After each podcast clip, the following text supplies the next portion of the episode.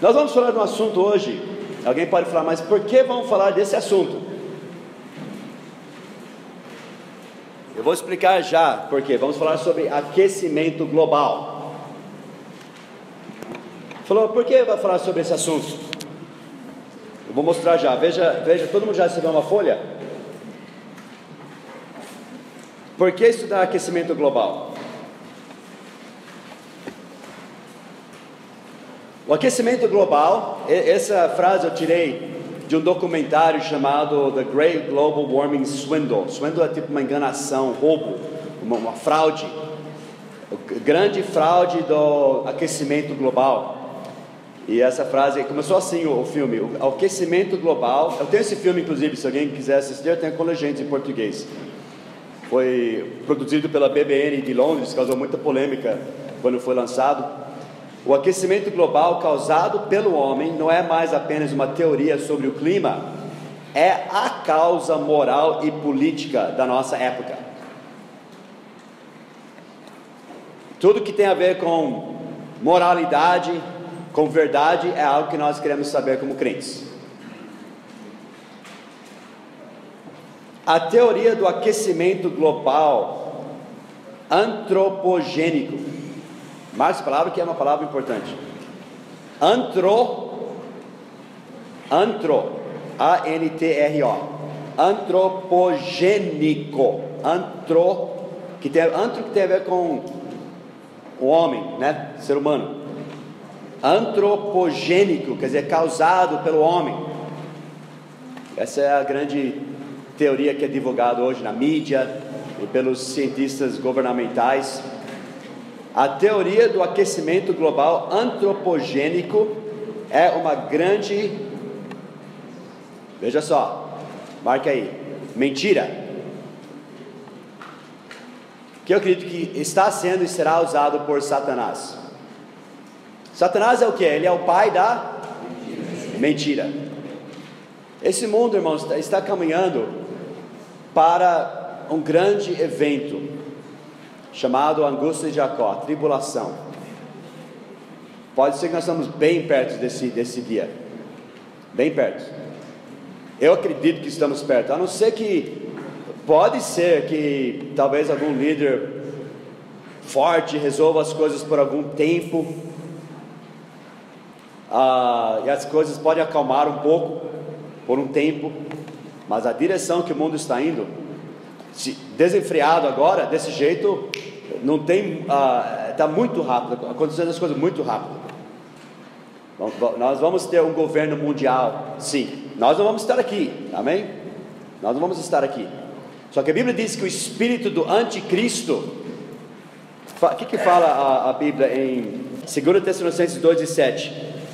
Nós sabemos o que está detendo a, a manifestação do homem do pecado, que é o anticristo, né? Mas veja no versículo 7: porque já o ministério porque já o mistério da iniquidade opera. Somente há um que agora o retém até que do meio seja tirado. Sabe o que é que ainda retém? Não é o Espírito Santo em si. Porque o Espírito Santo ele vai estar agindo depois que nós formos tirados aqui. O que está retendo a manifestação do homem do pecado? Os crentes habitados pelo Espírito Santo. Ah, o templo de Deus na terra somos nós, irmãos. Nós, o Espírito Santo sempre agiu e vai continuar agindo, ele é onipresente. Ele vai agir durante a tribulação, mas como ele age agora na igreja, que é o templo do Espírito Santo, não, vai ser tirado. Nós vamos ser tirados daqui. É isso que detém. Consequentemente, nós como salvos, fala assim, mas o que, que adianta? Vai vai acontecer, vai acontecer. Sim, mas nós resistimos isso. Nós pregamos a verdade, amém? Nós falamos de Cristo.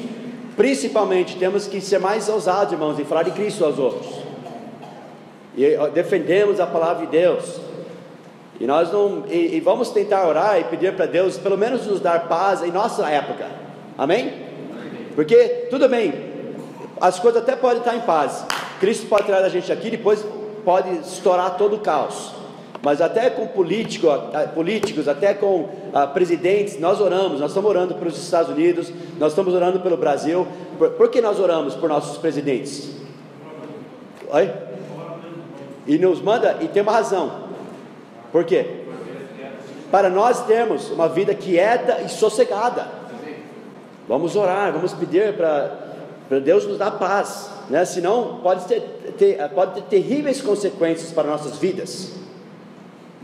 Então eu oro, eu oro pelo Brasil, eu oro pelos Estados Unidos, eu oro por, por sossego e paz para nós. Daí se Cristo tirar a gente aqui, daí vai, não vai ter paz mesmo. Quer dizer, vai ter um tempo de paz, mas depois a gente fala em inglês, todo o inferno vai, vai ser solto.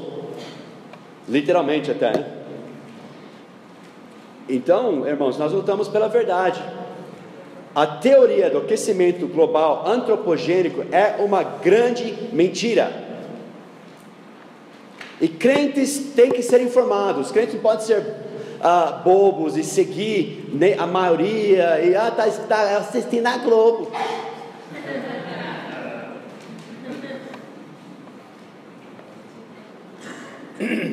em tudo, nós temos que ter amor pela verdade. Jesus disse que nós adoramos a Deus em espírito e em verdade. Nós temos que amar a verdade. Isso vai nos fazer também amar a palavra de Deus, porque a palavra de Deus é a verdade. E amando a palavra de Deus, nós vamos ser crentes mais firmes, amém? E vamos ser mais ousados em usar a palavra de Deus. Eu estava falando com o Felipe esses dias, ele tem um amigo que é cético, né? Nem o zombador das coisas de Deus, e Felipe até tenta explicar as coisas para ele. Eu falei, Felipe, usa a Bíblia. Use a Bíblia, porque ficar explicando, se ele tem o coração mau, a única coisa que vai penetrar aquele coração é a palavra de Deus. Depois o resto é resto. Mas nós que somos salvos, nós temos que saber coisas. A Bíblia diz que temos que estar prontos para dar uma, uma razão da esperança que está em nós. Nós temos que ter sempre posições bibliocêntricas. Temos que saber o que a Bíblia diz sobre assuntos. E a Bíblia que vai dizer o que é a verdade ou não, porque a Bíblia é a verdade, Cristo é a verdade. Eu não sou cientista, eu sou pastor. Então, aliás, o que, eu, o que eu vou tentar fazer também, eu leio bastante, eu estudo bastante esse assunto, mas eu vou colocar em palavras leigos e bem simples para todo mundo entender, porque é só assim que eu consigo falar também mas vamos fazer de uma forma que a gente compreenda o que está sendo, uma forma, pessoas gostam de usar palavreados, chiques, mas ninguém entende nada, nem sabe o que está falando. E muitas vezes são só termos específicos, mas você não, muitas vezes nem está falando uma coisa tão complexa, até em linguística você vê isso. Parece que está falando uma coisa extremamente complicada, mas você só conhece os termos, né? Mas vamos, vamos, falar de uma forma que a gente entende, não é uma coisa tão. não é ciência de foguete como a gente fala em inglês. Ok? Não é tão complicado assim. Mas eu não sou cientista, mas eu tenho lido, estudado cientistas. Nem todos crentes, alguns crentes e outros não crentes, mas eu ouço o que eles estão dizendo. Eu poderia mostrar uma lista de, de vários que nós vamos usar nesse estudo. Eu não estou tendo essa informação, ah, eu peguei na internet, não é isso? Eu, eu, sei de onde eu pego informação. Isso é uma coisa importante na internet. Você pode pegar informação, mas é bom você saber de onde está vindo. Eu vou para sites tipo Answers in Genesis, que eu confio nos cientistas lá. Eu, eu sei onde estou pegando informação, não vou pegando em qualquer. Uh, pode, de repente você vai lá e tem um grande cientista lá digitando lá e de repente você percebe que é o Natan que está lá. Não, que ele não seja. Né, Mas tem que saber de onde veio. Eu, eu sei de onde eu tirei essas informações. Eu podia mostrar de quem que eu estou citando e tudo mais, mas vocês, têm que, eh, vocês confiam em mim, né? mas eu posso passar a informação para quem quiser, bem mais técnico. Mas tudo, como, como que eu decido que lado eu vou ficar no debate? Eu fico do lado da palavra de Deus.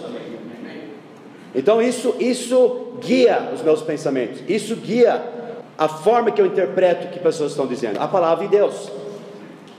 Daí você fala, ah, mas outras pessoas são neutras. Não, outras pessoas são anti-palavra de Deus. Não existe ninguém neutro. Ou Jesus falou, ou você está comigo ou você é contra mim. Esse negócio de, ah, eu sou neutro, eu sou mente aberta, é mentira. Ninguém é neutro. Todos têm um, um preconceito, todos têm uma base, todos têm uma cosmovisão, e a cosmovisão deles é negando a palavra de Deus. Tá? Então lembre-se disso, ninguém é neutro, isso é mentira. Estava falando com um aluno esses dias, e ele é bem estudado, estudou no exterior, bem, e ele falou assim: ah, Eu gosto mais desse comentarista, porque ele, ele é mais neutro. Eu falei: Isso não existe. Eu falei: Não é neutro. Ele, eu, eu, posso, eu sei a posição desse comentarista. Ele acredita isso isso. Não, mas eu estou dizendo assim no sentido que, ah, por exemplo, eu, eu acredito ah, em mercado ah, livre, né, livre empreendedorismo. Eu, por outro lado, eu não, não sou tão duro no, contra aborto, etc. Eu falei: Bom. Acontece então que você não acredita o que eu acredito. Eu acredito que a vida começa na concepção, e eu acredito que um bebê dentro do ventre é uma, era um ser humano. Ele falou: Ah, eu também acredito nisso. Então, nós, então, então estamos no mesmo lado. Se você acredita nisso, eu tô, acredito nisso. Como assim você tem a mente aberta ou fechada? Eu acredito que é o ser humano lá. E você, e você acredita que não? Eu, falo, não, eu acredito que sim. Então, cadê, qual o debate? Não é verdade? Pessoas são, eu sou mente aberta. Nada, você é antibíblico, você é contra Deus. Okay? Pode deixar, a gente vai falar de global warming pregando a palavra de Deus. Então, uh, eu, eu, determino pela agenda, pode falar assim em português, o que está atrás, o que está dando essa direção para eles, nessa agenda. Eu, eu, eu analiso isso, eu, eu analiso as prioridades rapidinho, sem você saber muito sobre o assunto. Tem duas prioridades que você pode ter nesse mundo: pessoas e o bem-estar de pessoas e ajudar pessoas, ou o mundo, adorar a natureza e colocar isso em primeiro lugar. Quando começa o Obama começa a dizer sobre medidas que ele vai reforçar internacionalmente, você acha que isso vai é, é, pensando prioridade a natureza ou pessoas? O que, que você acha? A natureza. Nós somos a favor de destruir a natureza? Não, mas eu vou explicar isso melhor. Pessoas estão sofrendo e vão sofrer terrivelmente com essas medidas, inclusive muitos de nós aqui, possivelmente. Então eu vejo a prioridade, eu vejo o que, que é importante para eles. A Bíblia coloca quem em primeiro lugar na, na criação de Deus? Quem? O homem. A gente vai falar sobre isso. E eu vejo também, eu percebo quem está mentindo. Porque nós estamos falando de global warming justamente agora. O ponto 3 aí, os maiores proponentes dessa teoria, ponto 3, se opõem à palavra de Deus. E ponto 4, a política por trás desta teoria terá um grande efeito negativo sobre a vida de milhões de pessoas. A política por trás dessa teoria terá um efeito negativo. Vou falar sobre isso. Mas justamente, eu estava ontem à tarde, eu estava estudando e recebi uma notícia. Quem tinha de CNN, eu recebo notícias da hora. Representantes, isso foi ontem. Hoje é dia o quê? 6. Hoje é dia 6, né? Ontem, dia 5 do 12, aqui representantes de 195 nações concordaram numa planta com a intenção de reduzir as emissões de uh, carbono globalmente e limitar aquecimento global, disse o oficial maior da, da ONU sobre assuntos de mudança climática. Tal. Então, isso foi ontem. 195 nações concordaram nisso. Obama, esses dias, nós estamos, o mundo está em caos. Essa semana, eu conversei com alguns no ônibus ontem. Vocês acharam que teve um, um tiroteio lá nos Estados Unidos de alguém que estava chateado com o trabalho, com o serviço dele? Quem viu isso? É isso né, que vocês viram? Alguém estava bravo lá no serviço?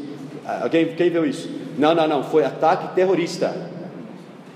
Se você ouviu isso, você ouviu uma mentira. A FBI saiu dizendo, sem dúvida nenhuma, era conectado ao Estado Islâmico. E eram, na casa deles tinha não sei quantas bombas que eles construíram com a ajuda do, do Estado Islâmico. Ele foi treinado na Arábia Saudita pelo Estado Islâmico. Foi um ataque terrorista. O, o Obama ele nem fala islamismo, ele não fala a palavra que é, é, é um atacado de extremos islâmicos, ele não fala islamismo, ele nunca fala essa palavra. Eu estou falando, nós estamos sendo ah, vendidos uma grande mentira. E esse negócio, por exemplo, o Brasil recebe as notícias, todas as notícias que vocês recebem aqui, nós sabemos de onde vem. Vem da extrema esquerda nos Estados Unidos, vem da New York Times e outras organizações assim. ABC, NBC, nós sabemos de onde vem as notícias. E pior que vem as notícias lá e ainda erradas. A CNN é um dos piores que eles vão ver. Agora veja, por exemplo, escuta só. Esse aqui é um artigo de dois dias atrás. Esse é do Brasil. Ah, bom, diz o presidente dos Estados Unidos, Barack Obama, mencionou pela primeira vez nesta terça-feira que deseja ver um acordo legalmente vinculante. Quer dizer, ele está indo para a ONU. Sabe o que é a ONU, gente? Rússia, China, Paquistão. A ONU é uma piada. Nunca parou uma só guerra nesse mundo. O que a ONU está fazendo lá com esses refugiados na Síria? Nada. Com o Estado Islâmico? Nada no, no, conselho de segurança dele estava a Rússia e a China. Grande piada, gente. E para ajudar Israel? Nada. E para ajudar Israel? Nada. Aliás, todas as resoluções da ONU até hoje são contra Israel, sempre contra Israel. Mas eles querem produzir esses dias uma lei legalmente vinculante. Quer dizer, Obama, que é presidente não do Brasil, não da China, dos Estados Unidos, ele, tá, ele foi para a ONU, ele quer fazer uma lei lá que vai, que vai acabar com a vida de muitos americanos e brasileiros e outros também. Aqui, Obama admite responsabilidade dos Estados Unidos em mudança climática. É, aqui, Obama admite responsabilidade dos Estados Unidos em mudança climática. Daí ele quer fazer legalmente vinculante. Tem que ver se o Congresso vai finalmente reagir, porque ele não pode, ele não tem o direito de fazer isso. Lá nos Estados Unidos tem divisão de poderes. Não pode uma pessoa ir lá e fazer leis sozinho, sem o Congresso, sem não pode. Mas ele está fazendo, ele está tentando. Esse último ano vai ser terrível, porque ele tem um ano para destruir o que ele puder, e está fazendo. De acordo legalmente vinculante, com força de implementação obrigatória ah, sim, a China e a Rússia vão seguir direitinho, e a Índia, poxa, vão seguir direitinho essas, essas leis, né? Senhor a Índia uh, saiu com um comunicado falando que os Estados Unidos, que são os que mais destruíram no mundo, falaram o nível como os Estados Unidos, a Índia, né? Mostrou, uh, eles têm, dos 10, eles têm tipo as, os 7 países mais poluídos, uh, perdão, 7 cidades mais poluídas. A Índia, né? Tem 7. Deixa eu falar uma coisa. Eu não defendo os Estados Unidos ah, porque eu defendo os Estados Unidos porque eu sou americano. Eu defendo o Brasil também. Eu, eu, eu, eu defendo a verdade, irmãos. O Diego foi lá, ele falou que estava preparado para ver um país destruindo o mundo. Ele não viu um rio sujo lá. Plena maior cidade do mundo, Nova York, pessoas pescando. E jet ski. Nós vimos o segundo maior rio dos Estados Unidos, o terceiro, o rio Susquehanna dá para você nadar e praticamente beber aquela água. É mentira que pessoas estão dizendo. O que eles estão falando é contra carbono. A gente vai falar disso. É contra. Ah, veja o que ele disse aqui. Ah, ele quer uma lei legalmente vinculante com força de implementação obrigatória para redução de gases de efeito estufa. Nós vamos falar sobre gases de efeito estufa. 97% é água, vapor e umidade esse 97% de gás, uma pequena porcentagem, eu vou falar a porcentagem, ponto zero, alguma coisa, é carbono que nós emitimos com a indústria, com energia que nós criamos. Eu vou falar sobre isso. Então, bem dizer, ele está dizendo para destruir a indústria, está falando para acabar com tecnologia e desenvolvimento. É isso que ele está dizendo, é a única forma de reduzir essas emissões. Mas eu vou falar sobre isso. Eu sei que você vai falar certas coisas, mas eles são hipócritas porque até os aviões que eles usam para ir para esses congressos seria tipo 62 carros. É. Só os aviões que estão voando e, a comitiva que ele leva, você não sabe quanto está uh, emitindo de carbono. Depois eles, a- as casas deles, as casas, de, o Al Gore que fez um filme chamado A Grande, A Verdade Inconveniente. A casa dele dá para ter energia suficiente numa mansão dele para uma pequena cidade.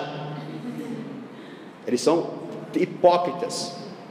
Mas quando você é salvo e quando você lê coisas na notícia, você tem que ler de uma forma crítica, uma forma prestar atenção que você está lendo. Mas aqui diz assim: eu quero que você, eu vou ler a notícia aqui do Brasil. Veja só. Isso é sobre o discurso que Obama fez. O presidente dos Estados Unidos, Barack Obama, afirmou nessa segunda-feira que esta é a última geração que poderá enfrentar o desafio de conter o aquecimento global e seus efeitos devastadores. Não, gente, é agora nunca, né? Agora que ele tem que ser um ditador mundial aqui, esse homem. Ele é, ele é um, um anticristo. Estou falando que ele é o, ele é um, ok? Ele falou: nenhuma nação, pequena ou rica ou grande ou pequena, rica ou pobre, está imune, lembrou?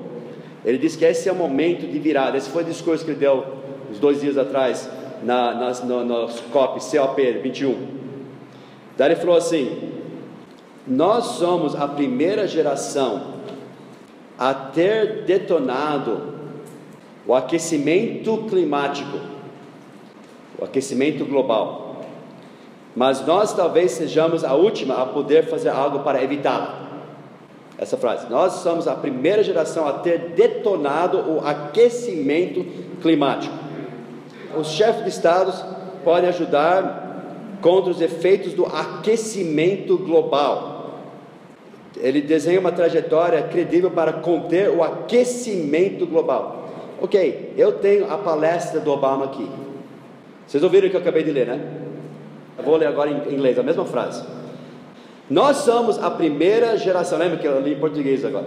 Nós somos a primeira geração a sentir o impacto da mudança climática e a última geração que pode fazer alguma coisa a seu respeito. Foi isso que eu li em português? O que, que mudou? Português traduziu errado. Eles traduzem como eles, eles estão condicionados a traduzir. Ele nunca falou aquecimento global. Ele disse mudança climática. E português traduziu a detonar o aquecimento global. Por que ele disse mudança climática, irmãos? Por isso, se você só pega a sua informação da Globo, você está frito. Não tem nada a ver com aquecimento global, mas você está frito. Foi mentira, foi uma tradução tendenciosa, foi, a tradução foi mentirosa. Por que ele diz mudança climática e não aquecimento global? Porque não tem esse, recentemente. Sim, existe um aquecimento global desde 1800 e... Agora a gente vai falar sobre isso. Desde a pequena era do gelo. Sabia que existia uma pequena era do gelo? A frase que até que ele colocou no Twitter, né? We are the first generation to feel the effect of climate change and the last generation who can do something about it. Nós somos a primeira geração a sentir os efeitos da mudança climática. Ele sabe o que está falando. Irmãos, quando a gente fala alguma coisa aqui, presta atenção no que a gente fala, nós, tudo é calculado. Não, não vai falar para as pessoas, não existe aquecimento global. Não fala isso, porque existe. Irmãos, existem mudanças globais, climáticas, desde o começo. Aliás, desde a queda, desde de, de Noé, do dilúvio, existem grandes mudanças climáticas nesse mundo. E eles sabem disso agora. Obama sabe que está falando aquecimento global. Eles não falam mais aquecimento global, eles falam mudanças climáticas. Porque todos os modelos, tudo que eles estão falando para nós, gente, de aquecimento global, é baseado em modelos que eles fazem. Eles, eles criam modelos, projeções. Eles nem sabem falar se vai chover amanhã, gente. Eles nem sabem falar se vai chover amanhã. Mas eles têm uns modelos no computador que diz como que vai ser o tempo daqui a 100 anos. E não está dando certo, os dados não confirmam os modelos deles. Eles não falam mais aquecimento global, eles falam mudanças climáticas agora. Pastor Kevin, veio, veio um furacão, aqueles, aqueles furacões, eles nem sabem para que direção que vai, eles nem sabem se vai virar um 5 ou se vai para zero, é, é, é, para mostrar como que eles nem sabem do clima, assim. Mas eles sabem daqui a 100 anos. Ontem ia ser 100% de chance de chuva. Mas ontem Deus falou: não vai chover, não. eu só queria mostrar, eu vou ter que parar agora, mas eu vou só mostrar esse vídeo. Esse vídeo, só para você ter uma ideia, de 5 minutos. Mas diz assim: esse foi. A pessoa que está tá fazendo a entrevista é um senador dos Estados Unidos. E para falar a verdade, ele está em segundo lugar nas pesquisas agora para ser um candidato dos republicanos. O primeiro lugar é, primeiro lugar é o Trump agora, e o segundo está o Ted Cruz. Para falar a verdade, se fosse escolhido o Ted Cruz, seria o nosso favorito. Primeiro que ele é crente mesmo. Pelo testemunho dele, ele é crente mesmo. O pai dele é pastor batista, inclusive, né? Mas uh, isso quer dizer nada hoje em dia, mas pelo testemunho dele, ele é. E ele é muito entendido. Ele está aqui no Senado e ele está entrevistando. Ele já ganhou sete casos perante o Tribunal Supremo dos Estados Unidos. Ganhou ele. Ele ganhou já sete, ele é advogado, ele ganhou já sete casos perante a Suprema Corte dos Estados Unidos. E, e se, eu já vi muitos debates com ele, pessoas fazendo perguntas para ele. Você não consegue argumentar, ele, tem fa, ele, ele, ele sabe a verdade, ele sabe defender a verdade. É muito interessante. E eles estavam fazendo uma conversa no, no, no Senado sobre leis que o Senado estava querendo implementar. Eu vou, eu vou terminar com esse vídeo. E eles estavam querendo implementar leis que iam causar perdas de emprego, ser caríssimos, leis que iam acabar com famílias e vidas. E uma das pessoas que estava testificando né, nesse Congress hearing, como se fala em português? Uma audiência no Congresso, perante uma, uma comitê no Congresso, era o presidente do Sierra Club. O Sierra Club é uma associação, peguei aqui na, na, internet, ecologista das mais importantes dos Estados Unidos, fundada em São Francisco, tal, tal, por João Muir. Ele está questionando o João Muir, Muir. Foi a primeira organização não governamental a dedicar-se à proteção do ambiente. Tem 1 milhão e 400 mil membros e essa associação Sierra Club é que estava forçando o Congresso a passar leis de devastadoras para a economia. Veja o questionamento dele. O quem está fazendo as perguntas é o senador Ted Cruz. Esse é o senador Ted Cruz, ok? E ele está falando aqui com uh, esse presidente dessa organização radical. Ele falou: Você disse sobre a ciência atrás de mudança climática e as leis que vão afetar muitas pessoas, está baseado em ciência. Você falou que está baseado em ciência. É isso que eles disseram, que a ciência traz disso, não deve ser up for debate, não deve ser debatida mais, está estabelecida. A ciência traz disso que eles falam de global warming, fechou, não deve ser debatida mais. Ah, é um fato. Eu queria saber se essa é uma prática comum do Sierra uh, Club, Clube Sierra, de declarar que a ciência, apesar das evidências, não pode ser debatida.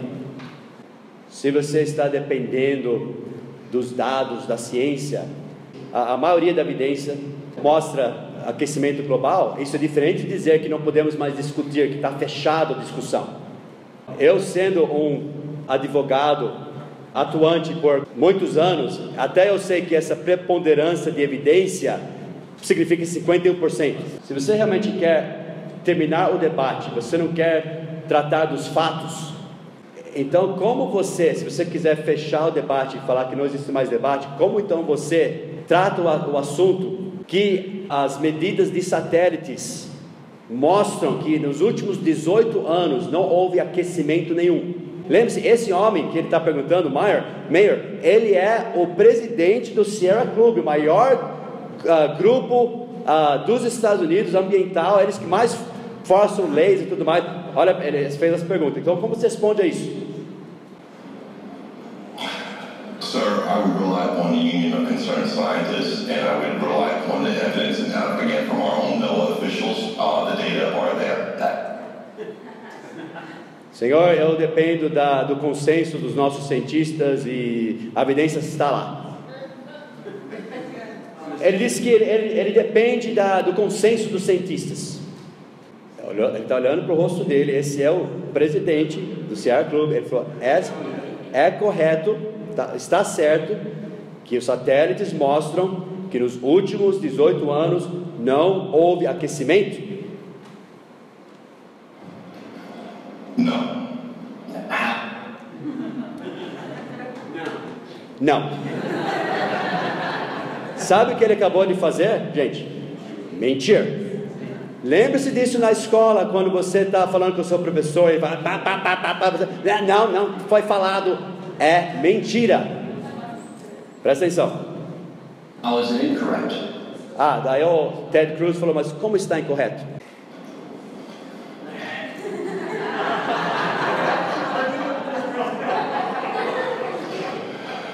Our experts, it's been refuted long ago, and there's no longer set up for scientific debate. Segundo os nossos especialistas, isso foi refutado já faz tempo e não está mais aberto à discussão. Primeiro ele teve que ouvir o assessor dele, né? Gente, ele está mentindo. I'm curious if, so, so it's, it's I, I want to understand this. I do find it highly interesting that the president of the Sierra Club, when, when asked what the satellite data demonstrate about warming, um, apparently is, is relying on, on stats. So, Primeiro, eu achei interessante que o, o presidente do Sierra Club, que é essa maior organização ambiental dos Estados Unidos, quando eu pergunto sobre dados de satélites, que, sobre mostrando a quantidade de aquec- de aquecimento, ele tem que pedir ajuda dos, dos funcionários dele para responder? Primeiro, isso é estranho, né? Daí, so.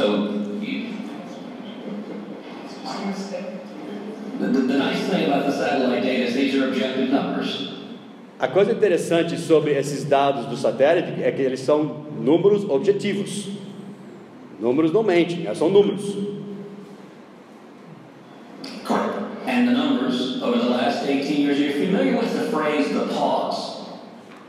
E os números nos últimos 18 anos, ele falou: você, tá, você conhece o termo a pausa?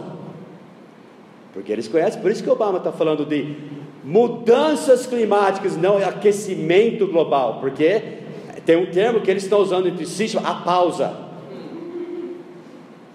Os modelos deles não tá- estão funcionando. Então tem, eles, eles inventam. Você lembra que eu falei sobre mecanismos de resgate quando a gente estudou sobre debate, lógica? Eles não vão jogar fora a teoria deles. Eles colocam um mecanismo de, de resgate lá no meio. Pastor, um exemplo até aqui no Brasil, qual que foi, qual que é o papo de todo mundo? Até, até o pessoal da nossa igreja que fica tão influenciado por disso, mas não choveu. Mas aquecimento global, só vai piorar, não está chovendo. Voltou a chover um monte agora. Agora está chovendo. Todo mundo parou de falar, até a mídia parou de falar disso, não ouve mais a. Lá nos Estados Unidos eles pararam de falar de aquecimento global porque eles estão tendo invernos muito, muito frios esses dias. Então eles não falam mais aquecimento global, é mudança climática. A gente vai falar sobre isso. Ele falou: você, você conhece o termo a pausa? Obviamente que ele conhece, mas ele está mentindo.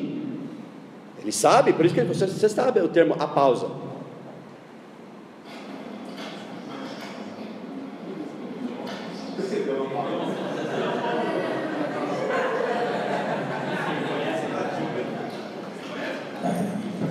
The answer is yes, and uh, essentially uh, we rest on our position. And Essencialmente, sim, mas nós descansamos em nossa posição. Ah, esse foi mês passado, tá? Mês passado.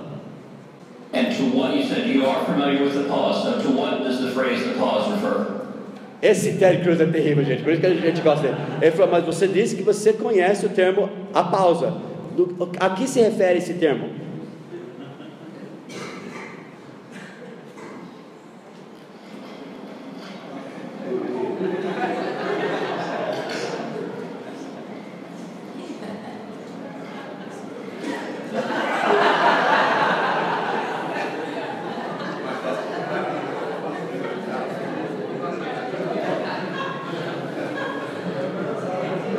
I'm sorry, you said you were familiar with that term, so I asked to, to what does it refer?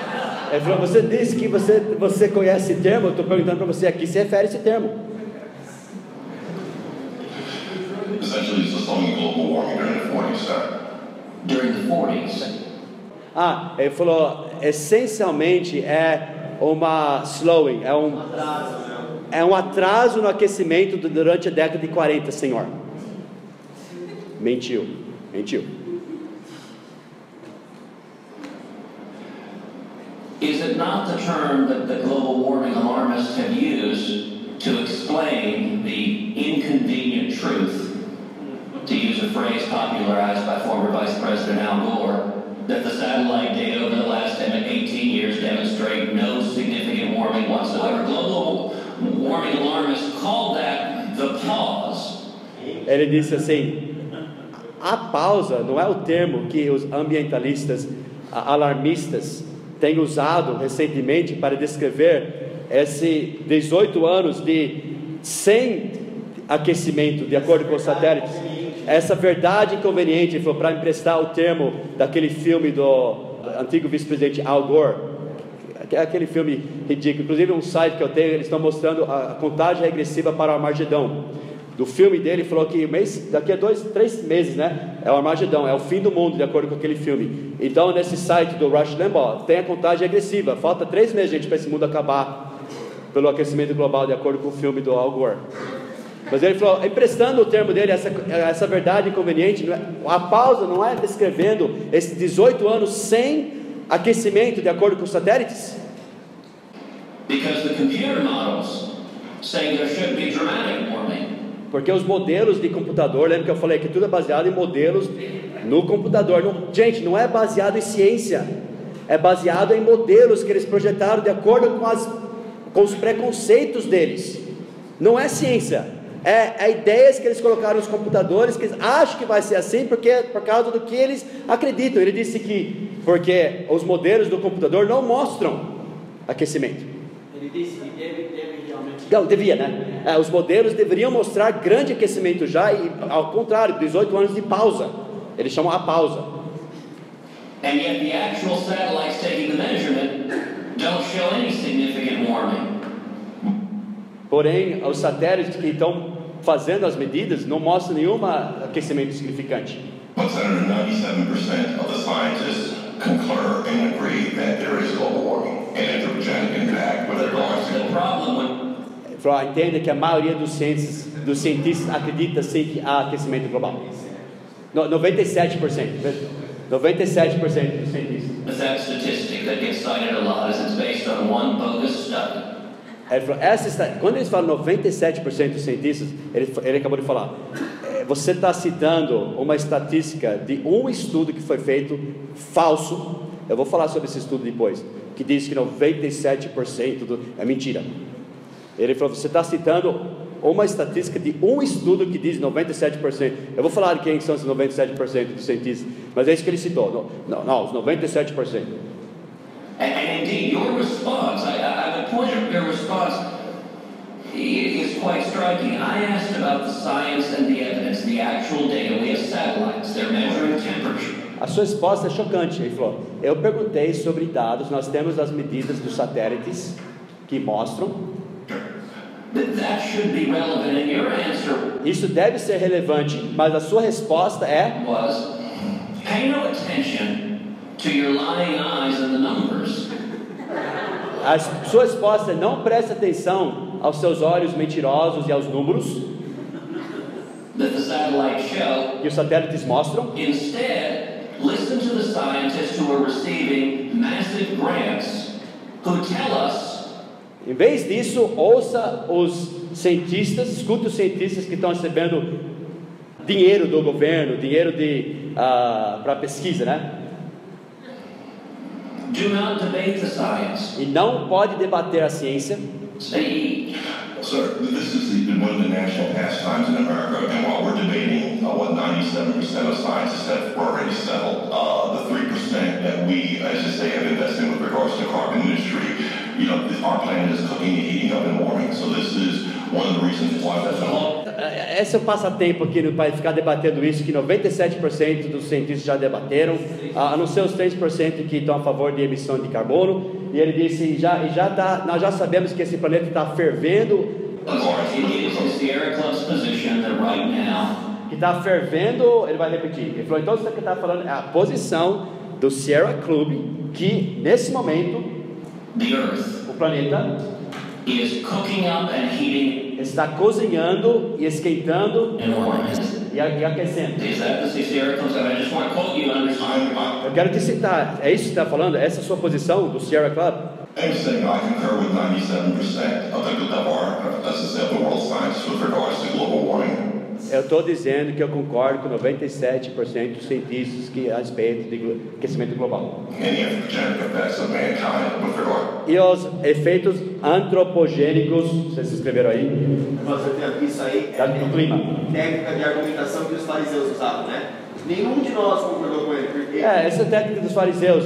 Quando é, eles viam Jesus mostrando todas as credenciais de ser o Messias, eles falaram: Algum de nós creu nele? Lembra? Mas, senhor, por favor, poderia responder a pergunta? Is it the Sierra Club's position as you just testified É a posição do Sierra Club, como você acabou de testificar,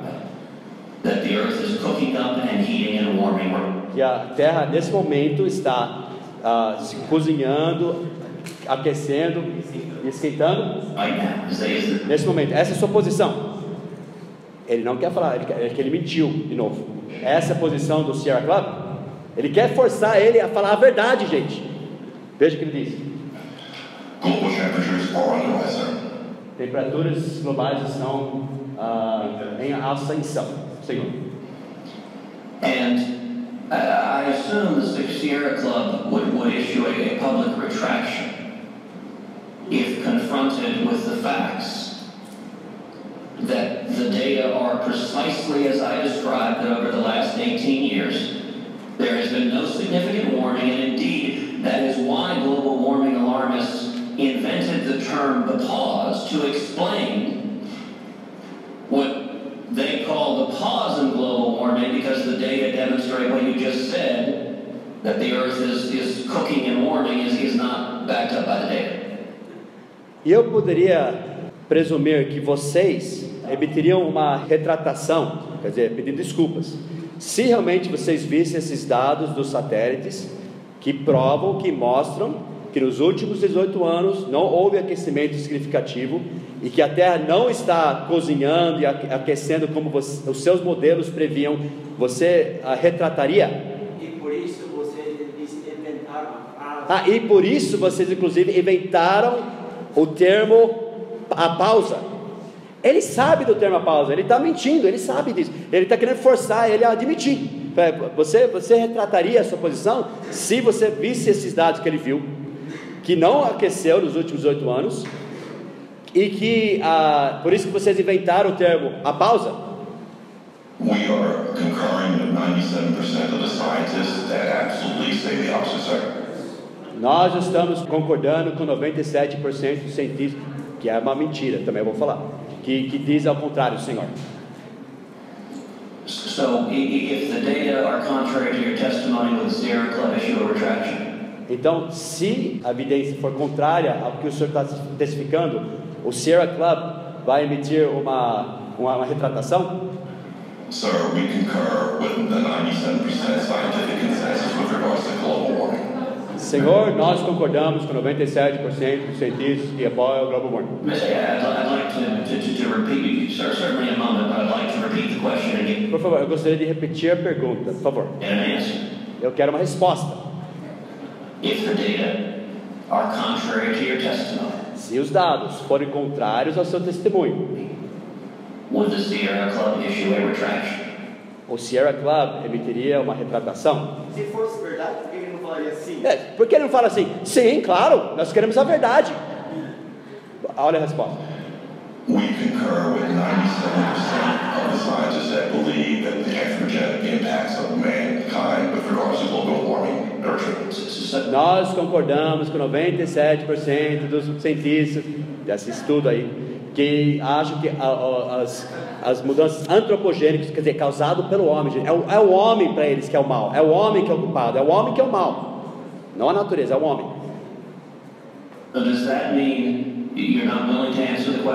Isso quer dizer que você não está disposto a responder a pergunta. We can concur with the preponderance of the evidence and the science of 97% you're asking me. Nós concordamos com a preponderância da evidência de 97%. We take the 3% over the No, no, 97. I'm actually not asking about a survey among scientists. Ele falou, você quer que eu concorde com os 3%? Que é mentira isso daí. Ele falou, eu não estou pedindo um- uma votação entre cientistas aqui. Just I'm asking about the objective data, Eu estou perguntando sobre os dados objetivos, the numbers. Os números. The scientists, for example, upon their objective data and their analysis in 97% Os cientistas, eles dependem da, dos, dos, dos números e do- da análise deles. have concurred and conclude that global warming is indeed a fact. E 97% desse estudo falso dizem que é por causa disso. Yeah, you know, Mr. Meyer, I- I find it striking that for a public policy organization that purports to focus exclusively on environmental issues, that you're not willing to tell this committee that you would issue a retraction if your testimony is objectively false under scientific data. Ele falou, eu acho chocante que você, como o líder de um grupo ambi- ambientalista, especificamente ambientalista, não está disposto a dizer aqui que você retrataria se você visse que os dados, números provassem que, o- a- a- que os modelos, a- os números mostrassem que não é como vocês projetaram. Para mim, isso tira a credibilidade de qualquer organização. Position, se você persistir numa posição política, apesar do que a ciência mostra, facts, evidence, data, apesar dos fatos, apesar da evidência, apesar dos dados, that, that, that is not consistent, I would suggest, with sound public policy. isso não é consistente, eu, eu sugeria com política ah, sã, política pública sã. Sir, you can pick whatever, choose to interpret whatever data you wish, but I concur with the 97% of scientists who concur that not global warming is a fact. Ah, você pode escolher os dados se quiser, mas eu concordo com 97. Senator Coots. Uh, Thank you, Mr. Chairman. I just simply wanted to observe that we have a a broadly representative and uh, qualified group of folks who were brought here to talk about overregulation and its impact on minority communities. And uh, I don't speak for the Sierra Club, obviously, but um, it is my hope and expectation that if you want to pursue that line of inquiry with them further, they'd be happy to. But my assumption is that we will continue to focus on the, the subject of the hearing. Ele quer que, eu quero que você continue no assunto que a gente está aqui para discutir, como que as medidas regulatórias vão afetar as comunidades pobres. E você deve ficar nessa linha de, de argumento. Não, ele não, ele está defendendo, ele é democrata, ele está defendendo o Sierra Homem lá. Mayor's oral on the Obama administration's new global warming regulations that could cost up to 10 million jobs. Eu falei, eu concordo, porque, mas eu estou perguntando porque a testemunha dele, ah, que apoia esses regulamentos que podem custar mais que 10 milhões de empregos and pose massive costs on American consumers. e podem ter grandes custos para consumidores americanos. And so he argued that the data support E ele argumentou que os dados apoiam causing millions of Americans to lose their jobs, causar milhões de americanos perder os empregos, including millions of African Americans and Hispanics. incluindo milhões de a- afro-americanos e hispa- e hispânicos. And I was pressing on what the data was that he was testifying. E eu estava querendo perguntar para ele quais eram os dados que ele estava usando no, no testemunho dele, só isso. Think about. And, and I would note that, that that is not only relevant to his testimony, it was almost the entire subject of his testimony. Isso não foi só relevante ao testemunho dele, foi quase o testemunho inteiro dele. Uh, and yet, apparently, the testimony is not based on the data or the evidence, or he is not prepared to discuss the data or evidence. Mas aparentemente o testemunho dele não é baseado em dados e evidência, ele nem está disposto a discutir os dados e evidência.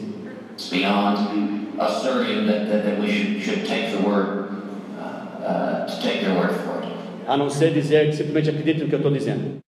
Salmo 2: Por que se amontinam os gentios e os povos imaginam coisas vãs?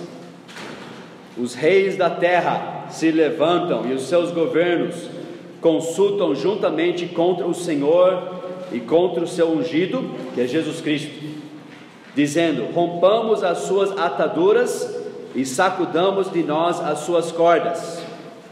Mas a Bíblia diz que Deus, que habita dos céus, se rirá, o Senhor zombará deles. Então lhes falará na sua ira e no seu furor os turbará. Eu, porém, ungi o meu rei sobre o meu santo monte de Sião. Irmãos, vocês podem falar, por que nós estamos falando sobre aquecimento global hoje? Ah, é porque é uma questão política. Não tem nada a ver com isso. Para mim, se fosse verdade ou se não fosse, se mudasse a minha vida financeiramente ou não, gente, as coisas já estão na, como fala, pindaíba mesmo, né? O que, que muda para a gente, para mim, sinceramente. Você falar economicamente, isso ajuda os Estados Unidos?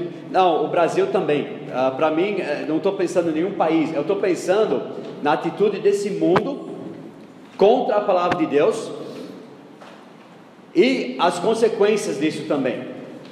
E é, uma, é um assunto em pauta, é um assunto. Ontem à noite, o pastor me mandou um artigo sobre a, ah, essa cúpula lá em, em Paris. E ontem, ontem à tarde, eu recebi essa notícia ontem à noite. Eles chegaram à decisão, eles vão salvar o mundo. Os líderes de 195 países, é pela primeira vez na história, o, o secretário-geral da ONU, que é uma nação nação na ONU é uma organização né, podre, causa mais problemas que resolve, nunca resolveu nenhum problema nesse mundo, mas agora eles resolveram. Uma coisa histórica, o secretário-geral da ONU, uh, o Leimun, né?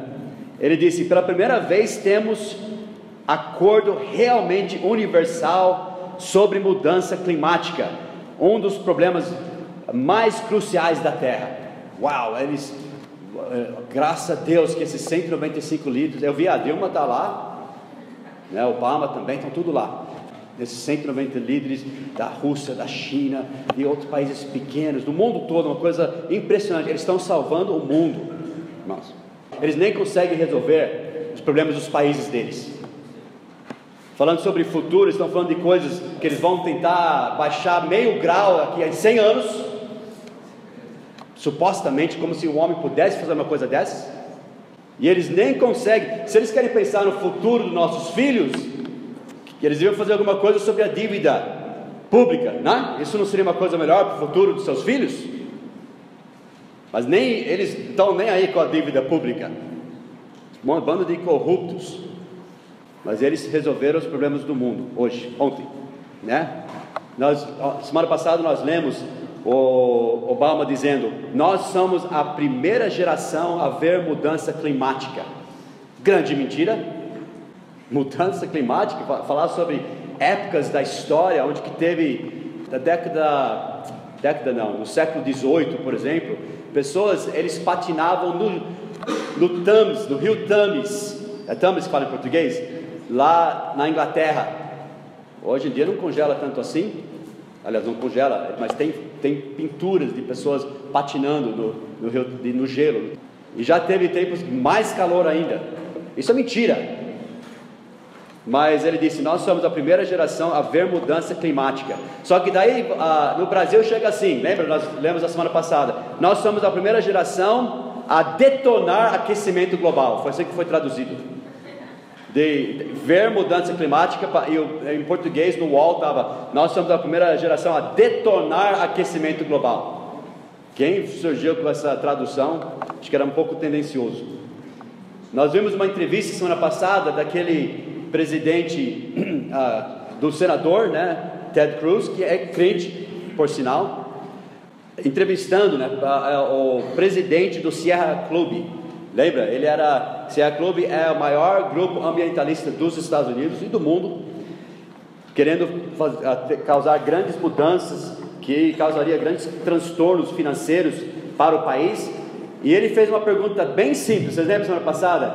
É verdade ou não que nos últimos 18 anos não houve nenhum aquecimento significativo nos últimos 18 anos? É verdade ou não? Vocês viram a zombaria das respostas dele, né?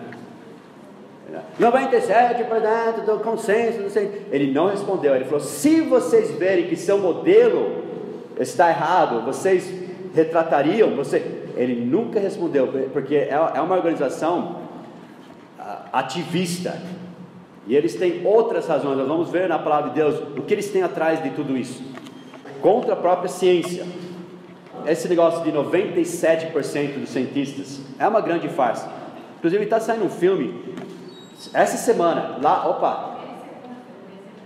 Ok, por favor, rapaz, podem ajudar a distribuir rapidinho. Vai sair um filme essa semana em Paris. Resolveu, resolveu lançar em Paris mesmo, vai ser o grande premiere. Cientistas da ONU, ex-cientistas da ONU, ganhadores de novo uh, Prêmio Nobel de Paz e outros, contestando toda essa suposta ciência atrás desse papo deles de aquecimento global. E vai, é um filme que é para chacoalhar as coisas, apesar que pessoas vão ignorar, como eles ignoraram um filme que a BBN lançou alguns anos atrás, com cientistas da Inglaterra contestando também. Mas enquanto eles distribuem, veja só, 97% dos cientistas, isso é mentira. É mentira. 97% concordam que os humanos são a causa principal do aquecimento global. Eu tenho um artigo aqui que eu não vou ler, mas cientistas independentes eles tentaram investigar de onde veio esse cálculo. Veio de um professor ligado com a ONU que queria, ah, obviamente, empurrar a agenda dele, empurrar a política dele, e ele supostamente ele analisou 1944 artigos científicos e daí, nesse, nesse ponto, ele chegou aos 97% concordam que humanos são a causa principal. Eles nunca mostraram quais artigos eram, eles nunca mostraram que números eles usaram nessa, nessa na, na análise deles. Porque quando você faz uma pesquisa científica e publica, é para você mostrar tudo, até que horas do dia você leu um certo artigo, para as pessoas saberem se você estava lendo mil artigos por dia, se sua mente até estava pronto para fazer isso. Mas hackers conseguiram entrar no sistema deles, hackers, e eles conseguiram descobrir esses artigos. Então, então pessoas estão passando por eles. Desses 1944, 11.944 artigos, eles descobriram que só 64, 64 desses 11.944 achavam que o humano era a causa principal de aquecimento global. Então isso seria 0,5% pontos, nem 1%. Só que, tirando aquele, desses artigos, aqueles que nem mencionaram nada sobre a causa do aquecimento global, só sobrou aqueles que deram alguma opinião. Só que entre esses que expressaram algum ponto de vista, é difícil você até saber o que eles acreditavam, porque muitos falavam que era incerto ou indefinido. Se eles falavam que era incerto ou definido, eles eram, eles eram uma opinião. Mas mesmo tirando aqueles que não falaram nada, não deram nenhuma opinião, sobrou então 3.974, quer dizer, no máximo, no máximo o consenso seria 1,6%. 1,6%, não 97%. Por isso que eu falei, irmãos, se você vai depender de números, dados, estatísticas para você formar a sua opinião, você pode acreditar, você nunca vai ter uma. Você vai acreditar no que pessoas querem que você acredite. Tudo, nós falamos isso vez após vez, isso é para ensinar os jovens. O que nós fazemos, se você, eh, alguém falar, eu, eu não ligo para isso aqui, não tem nada a ver comigo, é porque você não está preocupado com os seus jovens na escola. Inclusive hoje pessoas vão fazer vestibulando, e grande parte desse vestibulando e parte dessas ah, coisas que aparecem no, nos provões é, são coisas anti-Deus, e eles têm que colocar as respostas que o governo quer que eles coloquem. Acredite, né? Pergunta para jovens por aqui o que eles pedem nessas provas. E outra, eu não, eu não recomendaria que você fosse lá hoje no vestibulando e colocasse o que a gente ouviu hoje. Daí isso não vai passar. Você tem que falar o que sua professora falou para dizer. Mas tem tudo a ver com a palavra de Deus, sim. Mas ah, eu e o David, ontem nós assistimos vídeos de pessoas com a posição oposta, tentando uh, debunk a nossa posição, tentando desprovar a nossa posição. Daí nós vimos, só que se você não entende de onde as pessoas estão querendo chegar, se você não entende o, o, a cosmovisão deles, os pressupostos deles, jovens podem ficar, oh, ele falou isso, ele falou aquilo, e, e você fica super chocado com 97% dos cientistas. Tipo, né, num vídeo que a gente assistiu, bem feito, né? Foi um dos melhores que nós assistimos na posição oposta. Eles, começaram, eles jogaram dados lá como se fossem fatos. Nós sabemos que não são fatos. Uma das coisas principais que ele falou bem no comecinho, ele falou, tem um balanço perfeito do, na, na Terra de calor e, e frio que entra, de radiação que sai, esse balanço perfeito, daí tudo que nós fazemos para mexer com isso, daí ele continuou, daí depois disso ele baseou todos os argumentos em cima disso, nós sabemos que esse balanço é da cabeça deles, só que eles jogaram isso como se fosse um fato depois, tudo que eles falaram depois daquilo foi baseado nesse fato. Se você não sabe que aquela primeira coisa não é fato, você, olha, é tudo pressupostos, é tudo a crença deles. E a crença deles, irmãos, é anti-Deus. Eles zombam, nós vimos zombaria da palavra de Deus. Eles falaram assim: ah, é que pessoas, primeiro, pessoas negam. Esse um homem falou. Segundo, eles usam a Bíblia. E terceiro, eles falam: você tem razão. Não, esse homem está totalmente ao contrário. O que acontece que nós vimos na história é quando pessoas vêm com verdadeira ciência, geralmente a, os cientistas a, crucificam aquela pessoa, ao contrário do que ele está dizendo.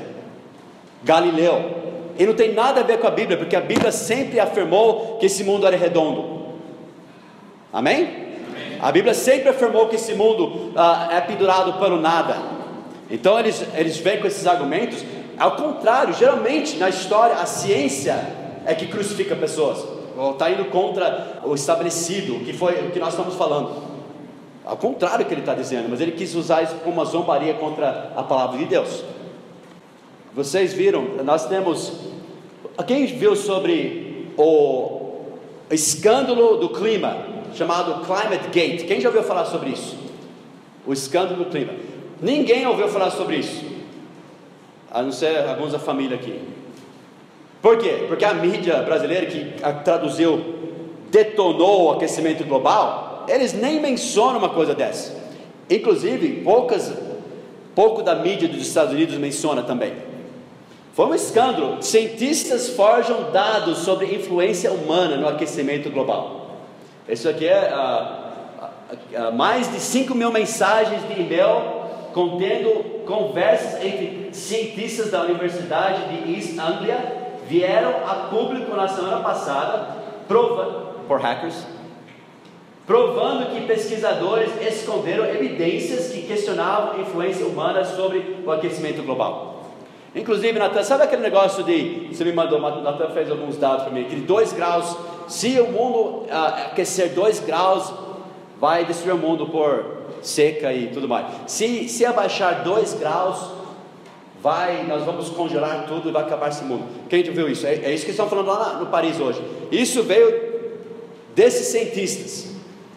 E sabe de onde eles vieram com esse 2 graus para cá, 2 graus para lá? Sabe onde vieram? Ciência, né? Ciência. Ciência nada. E pela própria admissão deles, foi o número que eles jogaram. Foi o número que eles jogaram. Falaram, ah, olhando, eles falaram assim, olhando a história da evolução do homem, isso que eles falaram. Parece razoável falar que é bom não mudar dois graus. Vamos jogar assim. É porque os políticos queriam dar um número para a gente, dar um número. Foi esse o número que eles deram. Porque não tem, acreditem, não tem ciência que você pode ver, oh, isso vai acontecer. Não existe isso. O clima é muito complexo. E quem segura esse clima na mão, gente, é Deus. Aliás, vá para Jó, capítulo 38. Jó 38. Depois disto, o Senhor respondeu a Jó, do redemoinho, dizendo: Quem é este que escurece o conselho com palavras sem conhecimento? Agora cinge os teus lombos como homem, e perguntar-te-ei, e tu me ensinarás. Deus falando com Jó: Onde estavas tu quando eu fundava a terra? Faz-me saber se tens inteligência. Quem lhe pôs as medidas, se é que o sabes? Ou quem estendeu sobre ela o cordel? Sobre que estão fundadas as suas bases? Ou quem assentou a sua pedra de esquina? Versículo 8: Quem encerrou o mar com portas quando este rompeu e saiu da madre? Quando eu pus as nuvens por sua vestidura e a escuridão por faixa? Quando eu lhe tracei limites e lhe pus portas e ferrolhos? E disse: Até aqui virá, estou falando do mar, e não mais adiante, e aqui se parará o orgulho das tuas ondas. Ou desde os teus dias deste ordem à madrugada, ou mostrasse a alva o seu lugar, para que pegasse nas extremidades da terra, e os ímpios fossem sacudidos dela, e se transformassem como o barro sob o selo, e se pusessem como vestidos, etc. Versículo 16: Ou entrasse tu às origens do mar, ou passeasse no mais profundo do abismo. Versículo 19: Onde está o caminho onde mora a luz? E, quando, e quanto às trevas, onde está o seu lugar? Deus é o Criador desse universo, irmãos. Ele criou esse mundo de uma forma muito especial. E Ele tem um plano para esse mundo, ele tem, e, e Ele tem um propósito para cada vida de nós. E nós vamos encerrar esse estudo mostrando que a Bíblia diz sobre isso. Por que estudar? O aquecimento global, vocês têm a primeira folha, né? Causado pelo homem, não é mais apenas uma teoria sobre o clima, é a causa moral e política da nossa época. Esse veio do filme, uh, uh, documentário Grande a Mentira da, do Aquecimento Global, grande, grande roubo do aquecimento, é documentário da BBN. Se é uma causa moral e política na nossa época, irmãos, então vamos falar sobre isso, porque a Bíblia de Deus, a Bíblia tem tudo a ver com moral e com o que devemos ou não devemos fazer com nossas vidas. A Bíblia não é nossa fonte de fé e prática. Hã? Os jovens viram, nós não falamos muito, eu nem briguei lá porque essa é uma briga sem solução. Mas vocês viram, nós jogando um pouquinho de água lá no parque da cidade, nós fizemos um crime contra a humanidade. Vocês estão notando a chuva desse ano, gente? Amém, graças a Deus pela chuva. Deus é bom, né? Se não tivesse chovido esse ano, gente, nós estaríamos em maus lençóis. Mas não tem nada a ver com a aguinha que nós jogamos lá no parque da cidade. Graças a Deus que está tendo chuvas esse ano de novo. Não tem nada a ver com o aquecimento global. Tem outros, outras causas. Chega um ponto, você sabe que vocês que gostam de churrasco, vocês estão destruindo o nosso planeta. Sem brincadeira nenhuma. Aliás, você estando vivo, destrói nosso planeta. Eu não estou brincando. Eu não estou brincando. O ser humano é a causa da destruição do nosso planeta. O que, que você respira? Quando você, você inspira o que? Oxigênio. O que, que você solta? Metano. e gás carbônico. Só por você estar aqui, você está destruindo o nosso planeta. Ok? Quanto mais gente, pior. Vacas, então. Eu estou brincando, não, de vocês que estudam. As vacas estão matando esse planeta. E o que, que nós comemos? Carne de vaca. Então, é o homem. Por isso que tem, o David foi na, na, na festa dos, do fim do ano lá, né? Só para ser um bom camarada, depois logo ele saiu, né? Mas vocês acham, lá tem a veganos, né? Não come nada de animal, nada, porque o ser humano é um alienígena. O ser humano está. Se você tem filhos, esses filhos estão destruindo o planeta só por você viver.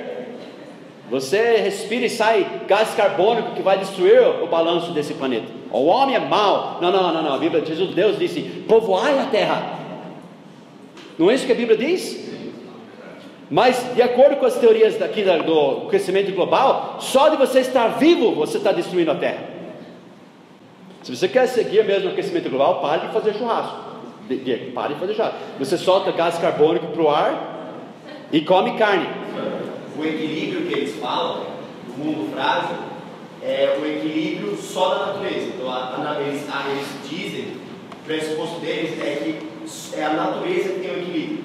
O homem destrói tudo. É, o homem é, é, chegou, evoluiu, eles pensam, chegou nesse planeta e está só destruindo.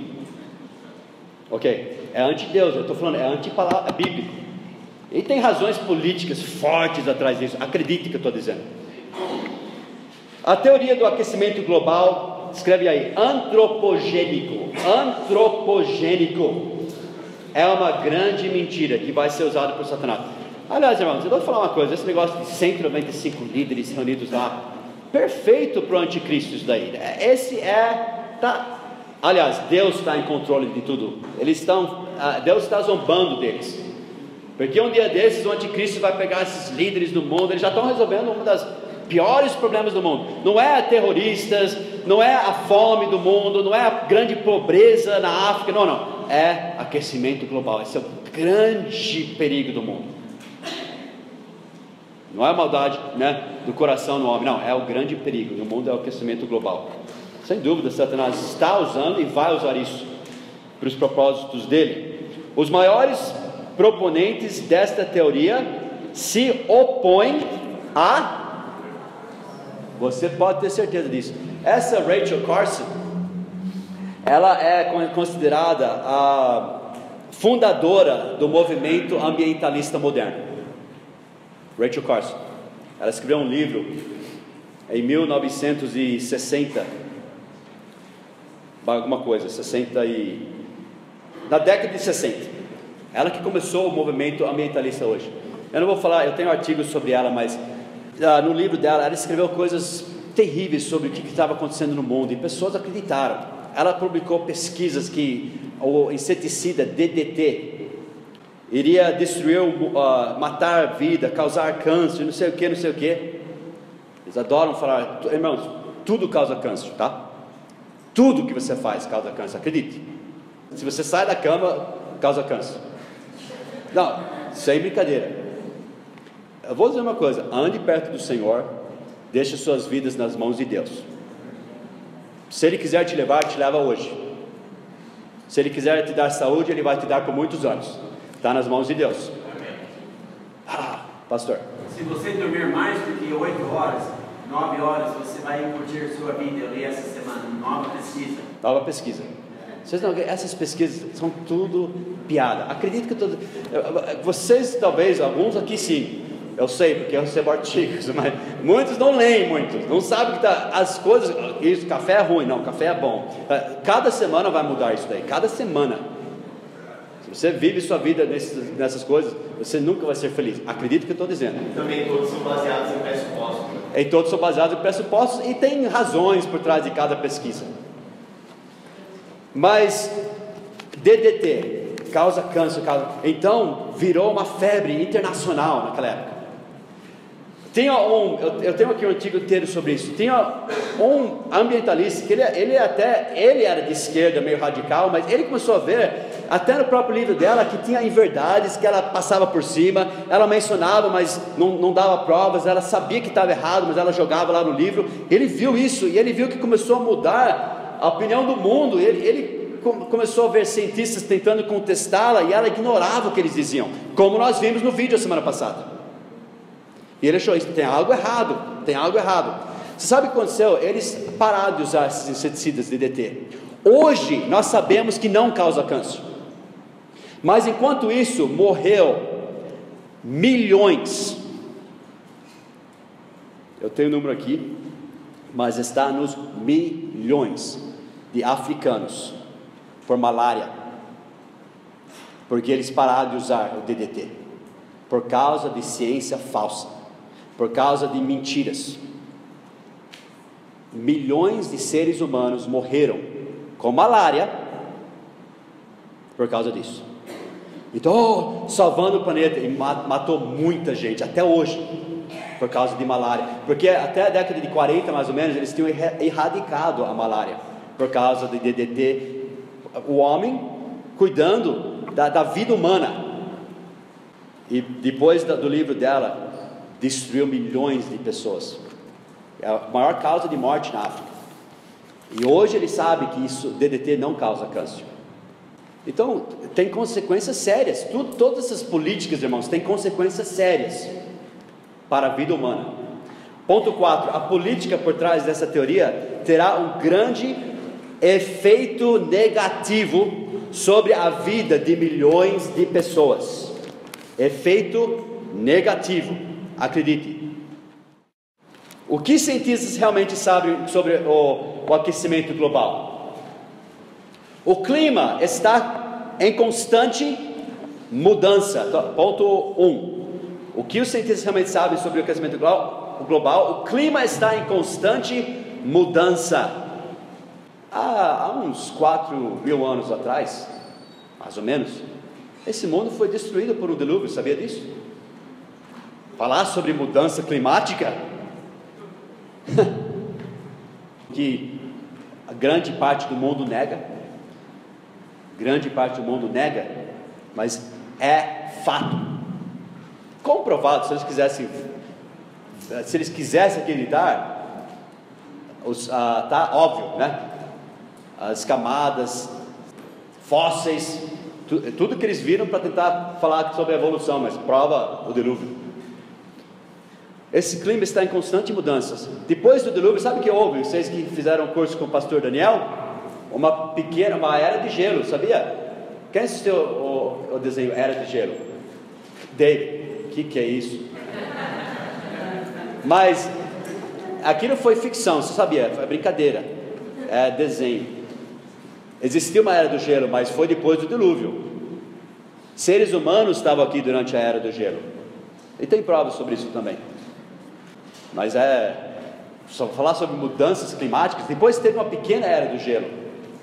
Depois, há uns 150 anos atrás, esse, esse clima está em constante mudança. E eles não negam isso, né, David? Aquele vídeo que nós falamos, ele falou: é, é verdade, vai por causa disso, disso, mas. Eles sabem, mas eles ignoram. A temperatura da Terra tem aumentado um pouco nos últimos, nos últimos 150 anos. Alguns sabem, então não fala. Mas quanto que nos últimos 150 anos, quanto que aumentou a temperatura do mundo? Joga o um número. Hã? 90 graus? Meio grau. Acertou. Pouco mais que meio grau. Eu falei, 90 graus ali está longe, né? Já estamos queimando aqui. Hoje nós temos formas de medir melhor as coisas. A temperatura Terra tem aumentado um pouco nos últimos, tem aumentado isso, ponto 66, quase um pouco mais que meio grau nos últimos 150 anos. Isso não tem nada a ver com a revolução industrial também. Começou essa essa ascensão antes, 150 anos atrás, era antes da, da revolução industrial.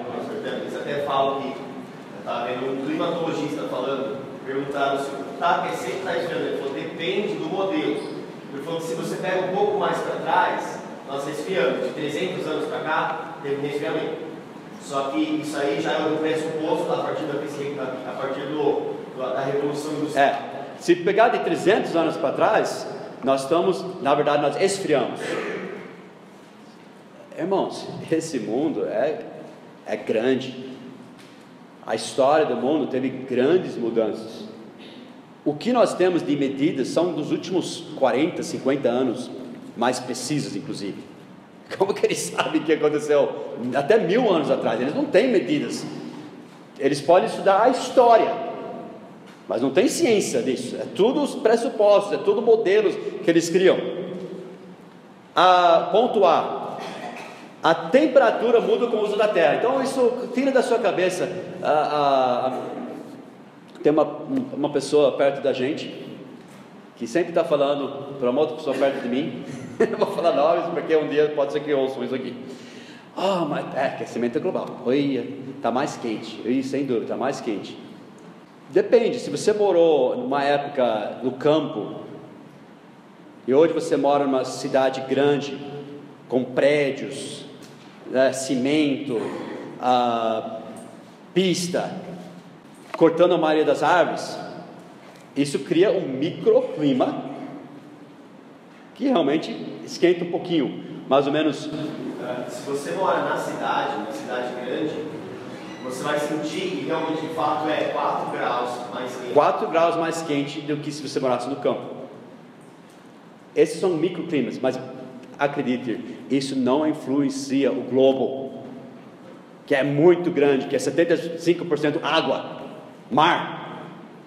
Acredite, isso é, é, é muito pequeno, chamado microclima. Pergunta para os meteorologistas, pergunta para eles. Desde 1880, a Terra tem saído de um período de frio, conhecido como a pequena idade do gelo. Por isso que eu falei, tem pinturas, tem história, nós sabemos disso, que era uma época bem mais frio.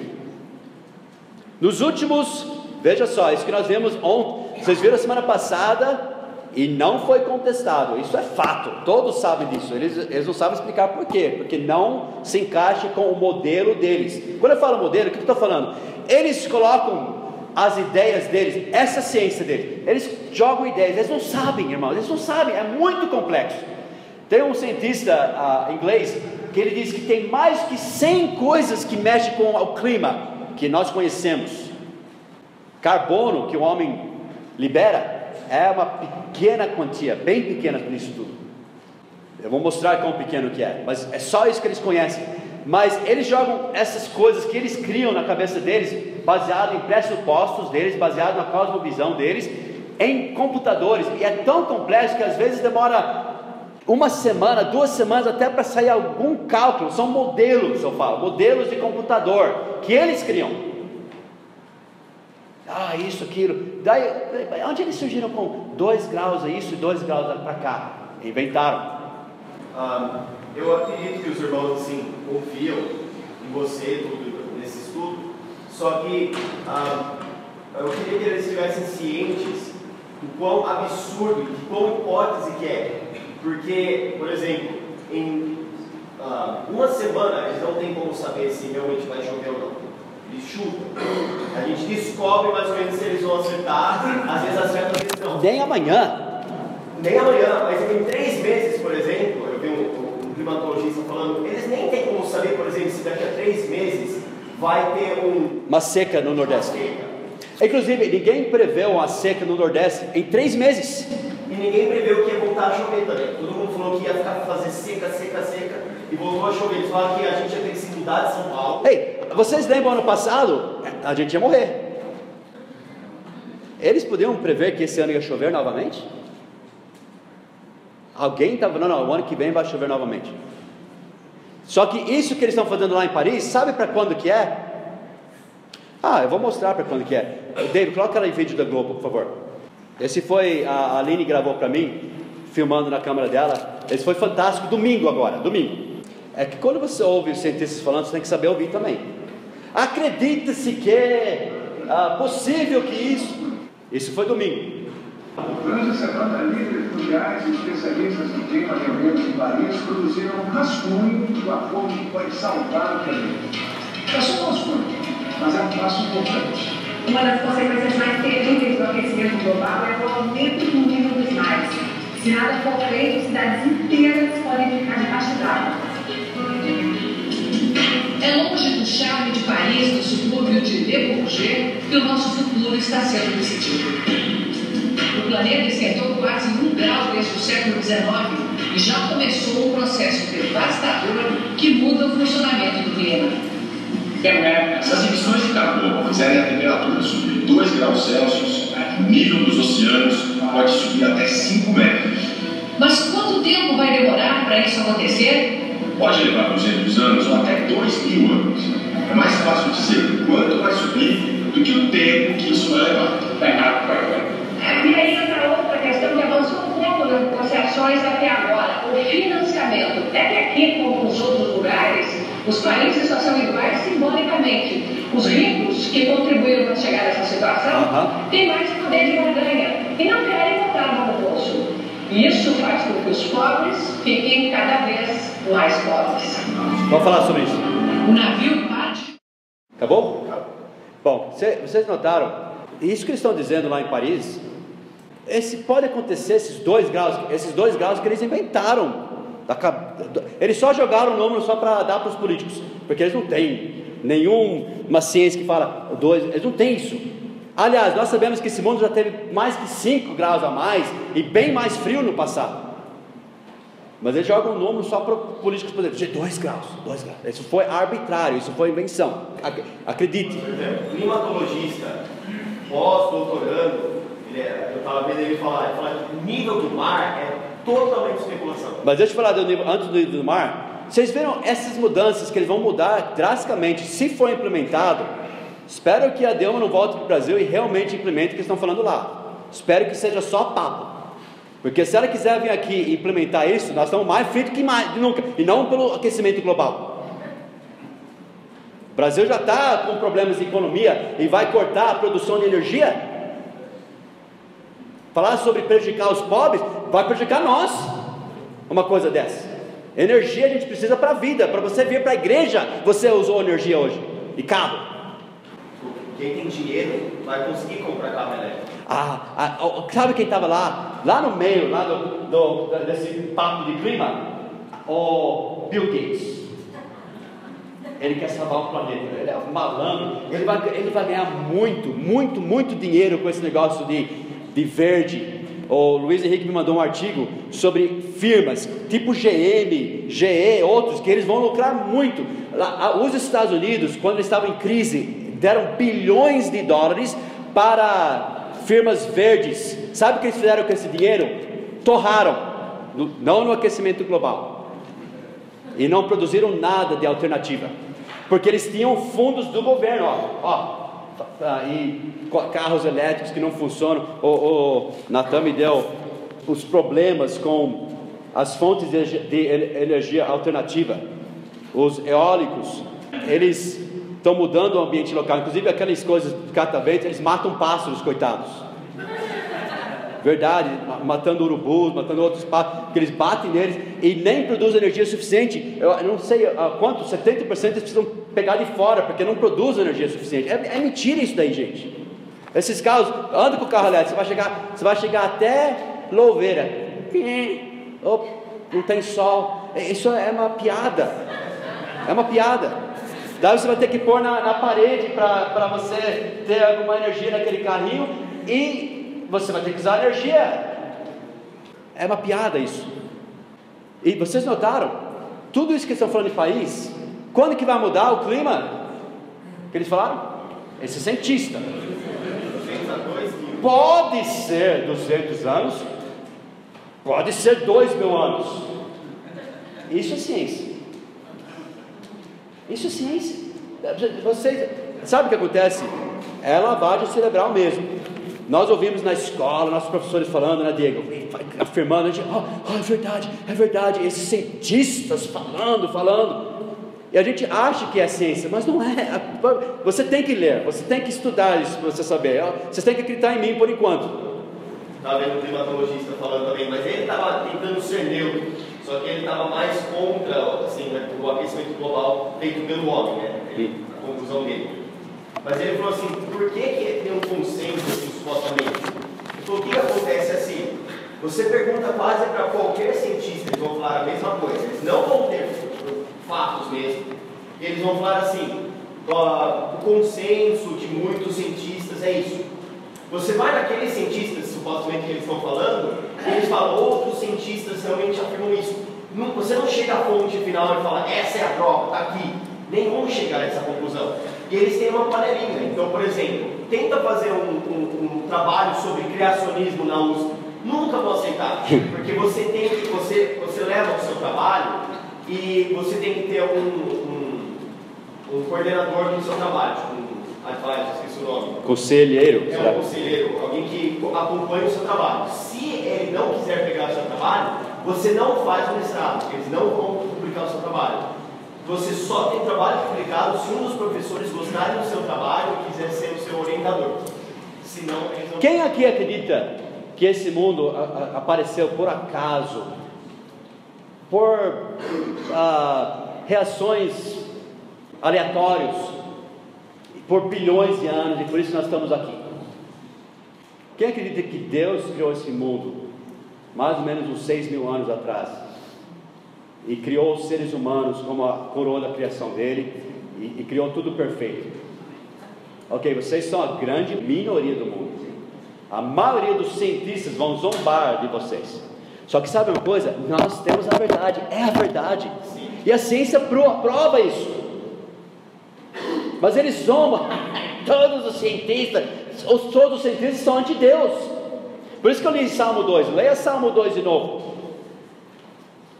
Pergunta, eu, eu vejo pessoas perguntando para cientistas sobre ciência. A ciência diz isso, a ciência diz aquilo, e eles zombam. Eles não estão interessados com a ciência, eles estão interessados na política, na, na fé deles, na religião anti-Deus deles. O Al Gore, que é um dos maiores, maiores desse movimento nos Estados Unidos, que fez aquele filme Escuta isso. Área Inconveniente, ele comprou uma casa numa área de praia lá na Flórida, que supostamente. Na Califórnia. Na Califórnia, que supostamente vai estar debaixo da água, de acordo com o modelo dele. Al Gore acabou de comprar uma casa de milhões de dólares, milhões de dólares, uma mansão. Esse que fez aquele filme Uma Verdade Inconveniente, bem na costa, que supostamente vai estar debaixo do mar daqui a algum tempo. Ele foi um investimento estranho dele, né? Ele acha. É, dois mil anos, talvez. Estamos no ponto que cientistas realmente sabem sobre aquecimento global. O clima está em constante mudança, a temperatura da Terra tem aumentado um pouco nos últimos 150 anos. A temperatura muda com o uso da Terra, que quer dizer isso são microclimas. Desde 1880, a Terra tem saído de um período de frio conhecido como a pequena era do gelo. Nos últimos 18 anos não houve aquecimento. Não existe, ponto 3, um instrumento que mostre por que o clima muda com o tempo. Isso não existe. Como eu disse, tem centenas de variáveis, centenas de fatores. Nós vamos ver o que nós cremos que é a principal. É por causa do homem? Eles não podem afirmar isso. E se fosse por causa do homem, essa mudança é bom ou ruim? Eles também nem sabem afirmar isso. Eu vou, vou, vou falar sobre isso. Causas naturais, tem muitas. A gente vai falar sobre algumas: a emissão da luz solar, mudanças naturais na circulação dos oceanos, sistemas de ventos, eixo da Terra, tem muita coisa envolvida. O que você, como eu expliquei, o que nós estamos vendo sobre ciência, entre aspas, sobre aquecimento global, um meteorologista aqui do Brasil, conhecido, ele é o professor na USP de climatologia. Ele disse que nem é, não, nem é considerado teorias, são consideradas hipóteses. São completamente hipóteses. Hipótese é para você tentar negar, para você tentar ah, refutar, né? A hipótese é para você tentar destruir a hipótese para ver se é isso mesmo. Se você não conseguir destruir a hipótese, é que daí começa a virar teoria, depois lei. São hipóteses baseados em modelos. Modelos que eu falei, que eles colocam no computador, eles criam modelos baseados pressupostos deles, baseados na, na cosmovisão deles. Eles nem conseguiram prever os, o passado. O que eles falaram que ia acontecer no passado não aconteceu e agora eles vão prever o, o que vai acontecer no futuro? Nem o que passou, esses 18 anos de pausa que nós falamos, ninguém preveu isso, eles nem sabem explicar isso. Ficou isso bem claro na semana passada. Esse foi um vídeo que eu mostrei de muitos que eu podia mostrar. A teoria mais divulgada é que gases, ponto 4, de efeito estufa são os maiores culpados. O que nós não acreditamos. Isso ficou bem popularizado com aquele filme do Al Gore, A Verdade Inconveniente, que todo mundo, muitas pessoas no Brasil assistiram. Lá na escola do David, quase todos os alunos já assistiram aquele vídeo. A maioria do que foi falado naquele vídeo foi completamente desprovado. Inclusive, eu tenho um, tenho um site, um comentarista que eu escuto, conservador, ele uh, tem no site dele uma contagem regressiva. Falta três meses, mais ou menos, né, para o fim, do, fim do mundo, de acordo com esse documentário do Al Gore. Ele falou, ah, é, vai acabar daqui a... Tinha, porque naquela época estava longe ainda, agora já estamos aqui. Por isso que eles jogam para dois mil anos. Se daqui a 200 anos os modelos deles estavam errados, aliás, os modelos deles já estavam errados. Daí vão jogar, não, dois mil anos. De qualquer jeito eles saem ganhando. Não é igual falar bilhões de anos atrás, bilhões. Os dinossauros, né? 500 milhões de anos atrás. Não, 500 milhões e um, porque o ano passado era 500 milhões. Mas eu achei interessante, na década de 60, eles, 70, eles falavam coisas naquela época, da mesma forma que os cientistas falam hoje como se fosse fato, não tem, até por exemplo, camada de ozônio. Eles falavam da camada de ozônio como se fosse fato, nem falam mais na mídia sobre camada de ozônio, porque descobriram que não era isso. Alguém recentemente ouviu falar sobre camada do ozônio? Recentemente. Sabe por quê? Foi desprovado. Eles não, eles não falam, foi desprovado. Só Alguém ouviu que foi desprovado isso? Lembra? Camada de ozônio, spray. Nem estão falando mais isso, porque isso já foi desprovado, mas, mas tem, ah, tem razões por isso. Falando com o, o Wagner, antes de começar, nós estávamos dizendo, foi justamente quando acabou as patentes de aerosol e tudo mais, daí eles mudaram a ciência. Mas hoje em dia eles estão falando de outras coisas, ar-condicionado, enfim, vamos, vamos para frente, gente. Eles falam que é os gases de efeito estufa. São os ma- O gás de efeito estufa é assim, só para você entender mais ou menos, são substâncias gasosas que absorvem parte da radiação infravermelha, emitida principalmente pela superfície terrestre, e dificultam seu escape para o espaço. Então é isso que eles chamam de gases estufa, quer dizer, eles mantêm o calor aqui. Uma explicação para você entender: se você for para o deserto, à noite faz muito frio. No dia faz muito calor, mas à noite no deserto faz muito frio, porque o ar escapa. E se você for para uma costa, um lugar de praia, por exemplo, à noite continua calor, porque prende o calor.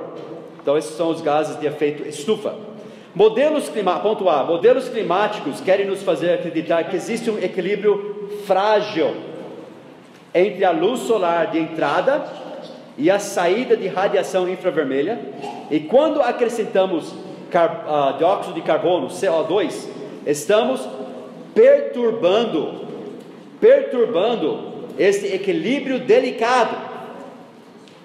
Eu- a gente vai falar mais sobre isso no final, mas eles creem na evolução, eles creem num mundo muito frágil. Lembra, nós estamos aqui por acaso.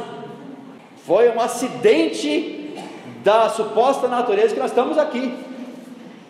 Esse filme que nós vimos, eu e o David ontem à noite, tentando provar aquecimento global, ele jogou só isso. Tem um equilíbrio no mar e, e, do calor que entra, que desce, que, de carbono, né, a gás carbônico que sai, que, que ele absorve. E aqui é muito pequeno o que vem do homem, muito pequeno, mas ele destrói esse equilíbrio. Por isso que eu falei, só de você estar vivo hoje aqui, você está destruindo esse equilíbrio. Alguns centenas de anos atrás, eles falaram que se o mundo chegasse a 2 bilhões, o mundo já era de pessoas. Quantos nós temos no mundo hoje de pessoas? Mais que 7 bilhões. E estamos aqui ainda, gente. E suportava mais ainda. Deus criou esse mundo perfeito, irmãos. Ele sabe, ele, ele, ele é todo sábio, ele está em controle de tudo. Ele disse que povoai a terra, não vai destruir essa terra com, mais pessoas aqui. Você pode ter certeza, esses ambientalistas radicais, eles são a favor de controle de natalidade também. Pode acreditar nisso. Não, precisa acreditar, leia. Ah, tamo, tem muitas crianças, muitos filhos. Enquanto isso, a Europa está morrendo. E quem que está dominando a Europa? Os muçulmanos. Porque os europeus mesmo, eles estão com, ah, como que chama aquele, a taxa de crescimento negativo. Eles estão perdendo a população da Europa. Então, poucas crianças que eles têm. Você tem duas pessoas que têm um filho, cortou pela metade a, a civilização, e daí vai. Mas tem pessoas que até acreditam que devem ter controle de natalidade forçada pelo governo. Você só de estar vivo está causando problemas. Já acontece na China. Que acontece na China. Inclusive a China está com problemas porque eles não têm mulheres para o número de homens que eles têm. Porque Maria só podia ter um filho, eles, eles escolhiam um homem para sustentar a família. Tá?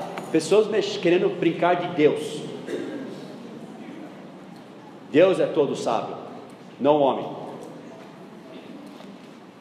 Se- ah, e eles concentram no dióxido de carbono, CO2, porque é o que mais chama a atenção da mídia. E é o único que eles, eles têm controle. Por exemplo, o Sol, eu vou falar sobre o Sol daqui a pouco. Que controle essa cúpula de 195 presidentes tem sobre o Sol? Zero.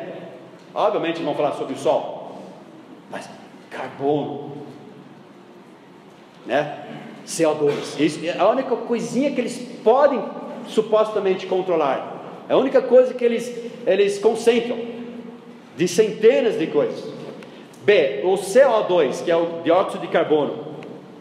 Quando você o oxigênio entrou, saiu CO2. Ok? enfim, isso aí também quando você queima alguma coisa, sai do carro, enfim, indústrias, CO2. Compõe aproximadamente. O que, que tem na atmosfera? Oxigênio, vapor, água, tudo. CO2 compõe aproximadamente, coloca aí, 0,037%. 0,037. Não é 0,3, tá? É 0,037. Tá? Nem metade de um. De, não, nem metade de metade de um. E a porção que humanos acrescentam a isso é incrivelmente pequena. Ok? Isso então são, é, essa representa aqueles gases que chamado gás de estufa. O principal que é, o principal gás de estufa, que supostamente fosse gás de estufa, é vapor, água. Água. A, a porcentagem de água é 76, quase 77% do, do, do gás de efeito estufa é vapor. E depois tem nuvens também, tudo isso, mas vapor, água. E de todos os gases de estufa, tem vários tipos. O menorzinho lá é o gás carbônico. E a parte que o homem acrescenta nisso, esse daqui então é a parte que o homem adiciona. Porque sobe gás carbônicos do, do mar, de vulcões. O homem também joga gás carbônico no ar. A parte que o homem joga é muito pequeno, desse 0,037%, a parte do homem é muito menor ainda, desse todo, do, do gás carbônico. O próprio clima cria um efeito estufa, que é composto de principalmente água, vapor e nuvens. Como eu disse, 96,5% são vapor e nuvens. O resto são gases traço, que eles chamam. Gases traço, como gás carbônico, metano, óxido nitroso, etc. O CO2 é apresentado como, estou no ponto D, como poluente, a fim de atacar a indústria. Porém, não haveria vida na Terra sem dióxido de carbono. O que, que árvores respiram? CO2, gás carbônico. Você sabia que em estufas, se eles querem que as plantas cresçam duas, três vezes mais rápido, eles injetam gás carbônico dentro da estufa. E daí precisa de menos água, eles crescem dois a três vezes maiores e mais rápidos. Professor, eu vi um climatologista falando que é, o gás carbônico é um elixir da natureza. Ele falou, imagina se a gente tivesse destruindo o gás carbônico. Ele falou que seria muito pior. Se nós tirássemos o gás carbônico, nós morreríamos. Porque nós dependemos de gás carbônico, que é o elixir da natureza que ele falou. Árvores adoram gás carbônico, e eles fazem o que? Eles chupam, eles respiram esse gás carbônico e soltam oxigênio para nós. Mais de 50% do, do, do gás carbônico do homem é absorvido por fotossíntese, sem contar as outras coisas. A maioria que. Quanto? Mais de 50% do que o que o, homem produz de gás carbônico, sobe própria, na própria fotossíntese, sem falar de outros sistemas que existem. Estou falando, gás carbônico nem é um poluente. O rio Jundiaí está sujo por causa de gás carbônico? Não. Essa é outra coisa. É esgoto. Gás carbônico nem é um poluente. E os oceanos contêm muito mais gás carbônico que a atmosfera. Quando são aquecidos, liberam gás carbônico. O clima em si causa alterações de gás carbônico. Mais ou menos assim. Quando aquece o clima, e nós vamos ver outras razões porque aquece o clima, o, o mar tem mais gás carbônico. Ele, ele libera mais gás carbônico no ar. Como um refrigerante, que refrigerante também tem gás carbônico. Você chacoalha gás carbônico, sai, escapa gás carbônico. Quando esquenta a terra, o próprio mar libera mais gás carbônico. Então, por isso que quando esquenta, sabe o que acontece? Tem mais gás carbônico na atmosfera. Então, isso quer dizer, os cientistas vão lá, peraí, tem mais gás carbônico na, na atmosfera Está mais quente. Então, o gás carbônico causou aquecer? Não. O próprio aquecimento causou mais gás carbônico. Isso, isso é fato científico. Até a linha do até é atrasado. Primeiro você vê que esquentou, depois você... Primeiro esquenta, depois vem o gás carbônico. E aqueles que contestam nossas posições sabem disso. Eles, ah, eles, eles tentam, é assim, mas, mas mesmo assim nós não devemos mexer com o balanço. Eles sabem disso. Isso são coisas, então é coisas que pessoas não sabem. Doutor, você está dizendo que gás carbônico é um resultado, não uma causa. Também. Existe gás carbônico que nós produzimos também. Ele é resultado do aquecimento, não a causa. Isso, gás carbônico é resultado, não causa. E obviamente não, não é só do mar que vem, vem do outro, inclusive do homem. Mas eles estão falando de um balanço muito frágil, está tá entendendo? Se acrescentarmos gás carbônico à atmosfera, o próprio clima se ajustará um pouco a fim de reduzir qualquer aquecimento causado. Nós acreditamos nisso. O clima é muito complexo e tem muitos sistemas, chamados sistemas de feedback. Se acrescentarmos, eu estou no ponto F aqui, se acrescentarmos CO2, CO2, gás carbônico, à atmosfera, o próprio clima se ajustará um pouco a fim de reduzir qualquer aquecimento causado. Irmãos, Deus criou uma, uma criação robusta, maravilhosa. Deus, irmãos, é sábio. Amém? Amém? Esse é nosso Deus. Ele é sábio. Pessoas falam: oh, nós estamos matando. Se a gente construir uma, uma usina aqui, vai matar esses bichinhos. Sabe o que acontece? Vez após vez, foi provado: esses bichinhos eles nascem lá. Eles se adaptam assim. Assim. Lá nos Estados Unidos, em, quem falou sobre isso, nós vimos com o pastor Daniel. Quando teve aquele grande catástrofe lá do aquela vulcão lá em St. Helena, destruiu toda a vegetação, destruiu, só ficou uh, acha vulcânica em milhas e milhas. Lembra disso? Em 20 décadas, a vegetação está de volta, os animais estão de volta, tá tudo, tudo bem. Lá em Chernobyl, lá na, na Rússia, seres humanos não estão lá, mas os bichos estão vivendo uma boa lá. E vegetação, eles estão super felizes. Deus é, super, é sábio, não super sábio, Ele é toda sabedoria. Deus. Mas eles têm. Oh, o clima, não, um pouquinho de, pouquinho que nós vamos jogar nessa atmosfera, gente, não vai fazer nada para a criação de Deus. Acredite nisso. Em gás carbônico é uma coisa natural que nós produzimos. Acreditamos, cinco, Veja só, isso que a gente acredita mais que tudo. Tem muitos fatores que influenciam o clima. Nós acreditamos que o principal é o Sol. Veja, acreditamos que a quantidade de radiação solar é o maior determinante de quanto a Terra irá aquecer. Esse você pode ver é um gráfico que começa a partir de 1880, quando realmente começou a aquecer até que estava saindo, lembra que nós falamos? O que estava acontecendo em 1880? Ah? A pequena era do gelo, não a era do gelo, depois do dilúvio, que não é também 50 uh, milhões de anos atrás, não, recente. Mas essa é a pequena era do gelo. Veja a variação. Esse, o vermelho mostra a o ciclo das manchas solares. Nós sabemos que as manchas solares, quanto mais manchas tem na, na, no Sol, mais calor que está emitindo. Disso nós sabemos. Tem uma época, por exemplo, nessa pequena era do gelo, tinha pouquíssimas manchas, quase nenhuma mancha solar. Então eles vão medindo. É, essa, essa medição do, da, da radiação emitida pelo Sol. Isso é gráfico, isso é gráfico científico. Olha a, a medição da temperatura da Terra. Ó, Olha, esse daqui é o aumento do dióxido de carbono, CO2, que eles falam que é o grande culpado. Ó, esse azul.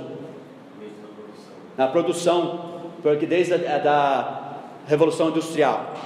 A temperatura da Terra está seguindo o aumento de, de dióxido de carbono? Ao contrário, esses últimos 18 anos que parou de aquecer tem aumentado a produção de dióxido de carbono. Esse gráfico dele, ele sabia desse gráfico? Aquele rapaz que nós vimos? Ele sabia, ele sa... daí o que, que ele falou? Lembra? Ele falou: é, pessoas dizem que é o sol, mas ah, o sol ah, variou um pouco. Ele, ele passou rapidinho porque ele já foi para outra coisa. Ele não, ele não tratou disso. Ele achou outro estudo lá, meio. Não, mas ele nem falou quanto. Ele falou: ah, o sol tem aquecido um pouco, mas isso não explica. E foi para o outro, ele nem explicou isso. Não esse. Ele nem explicou o sol. Ele passou para outra coisa. Esse é um grande fator. É um grande fator. E isso, o problema é que o sol, ninguém tem controle do sol, só Deus. Sol. Você sabia que se o sol fosse alguns centímetros mais perto da gente, nós queimaríamos? Sabia que se o sol fosse alguns centímetros mais longe da gente, nós congelaríamos? Não existe um planeta nesse universo, irmãos, que tem um sol e tem uma, um, uma atmosfera como a nossa. Não existe. Porque Deus criou a terra para o homem. Não existe nesse universo. É uma coisa tão perfeita, tão exata, tão ah, impossível de acontecer, só aqui na Terra aconteceu. Existe uma correlação entre manchas solares e temperatura. Mostrei aqui. Se fosse tão simples quanto dizer que CO2, carbono, dióxido de carbono, em excesso na atmosfera está fazendo a Terra aquecer, então os dados apoiariam isso. Mas esse não é o caso. Aliás, as, os estudos indicam que CO2 é um fator muito pequeno, se for um fator. Eles nem sabem se é um fator. Eles nem sabem se é um fator. Eu não estou falando de cientistas que não acreditam em aquecimento global. Eu estou falando de aqueles que estão dizendo que tem. Eles nem sabem se é um fator. Você viu lá na Globo tudo isso? Só, talvez aqui dos 200, talvez 2 mil anos. Eles não sabem. Houve períodos, por exemplo, houve períodos, isso é história em nossa história em que tivemos, você pode marcar aí, 10 vezes mais carbono no, na, na atmosfera que temos hoje. Sabemos isso por medir, sei lá, os fósseis, a vegetação, coisa assim. Ou períodos quando tivemos até 10 vezes mais CO2 do que nós temos hoje na atmosfera. E se o CO2 tivesse efeito sobre o clima amplo assim, então nós deveríamos ver isso na reconstrução da temperatura, mas não vemos. Sabemos, agora o C, sabemos que há períodos de variações climáticas na história, e esses não têm nada a ver com a quantidade de CO2, que só mudou, começou a aumentar desde 1850, mais ou menos. Começou a aumentar a temperatura de que depois da, da pequena era do gelo. Então, 1850, quando começou a aumentar, nem tinha indústrias como tem hoje, nem tinha essa revolução industrial. E já começou a aumentar. É uma aquecimento global não é uma tendência a longo prazo, mas nós vemos o que nós vemos são variações até a curto prazo. Tem muitas coisas que influenciam. Por exemplo, você sabia Teve período quente medieval. Quem já ouviu falar disso? É história. Período quente medieval. Mais ou menos o ano 1250, bem mais quente que hoje. Quem já ouviu falar do mínimo de Maunder? Quem já ouviu falar disso? É o nome utilizado para o período entre 1645 e 1715 por John Eddy, quando manchas solares tornaram-se muito raras em observação do Sol no período. Isso causou a pequena era do gelo. Esse é chamado mínimo de Maunder. Isso é histórico. Poucas manchas solares, era do gelo. Pequena era do gelo. Sabe que existe El Ninho? Quem já ouviu falar de El Ninho? Isso influencia o clima. Inclusive, essas medições que eles fazem, até as medições que nós temos hoje, tudo depende. Quem fez a medição? Onde? Quando? A altura do mar. Tá bom, você também tem que ver a altura da terra. Às vezes a terra abaixou um pouco. Às vezes o mar estava mais alto por causa do El Ninho, por causa da El Ninha. Laninha. Tem, tem muitas coisas que acontecem, são ciclos. São alguns, ponto E aqui. Alguns dizem que o CO2 tem efeito dominante sobre o clima da Terra, e os modelos têm a tendência, os modelos, lembra que eu falei dos modelos no computador? Toda essa ciência, está vendo, irmão? São modelos no computador. Coloque isso na cabeça. Tudo depende do que você coloca nesses, nesses, nesses computadores. Não é ciência.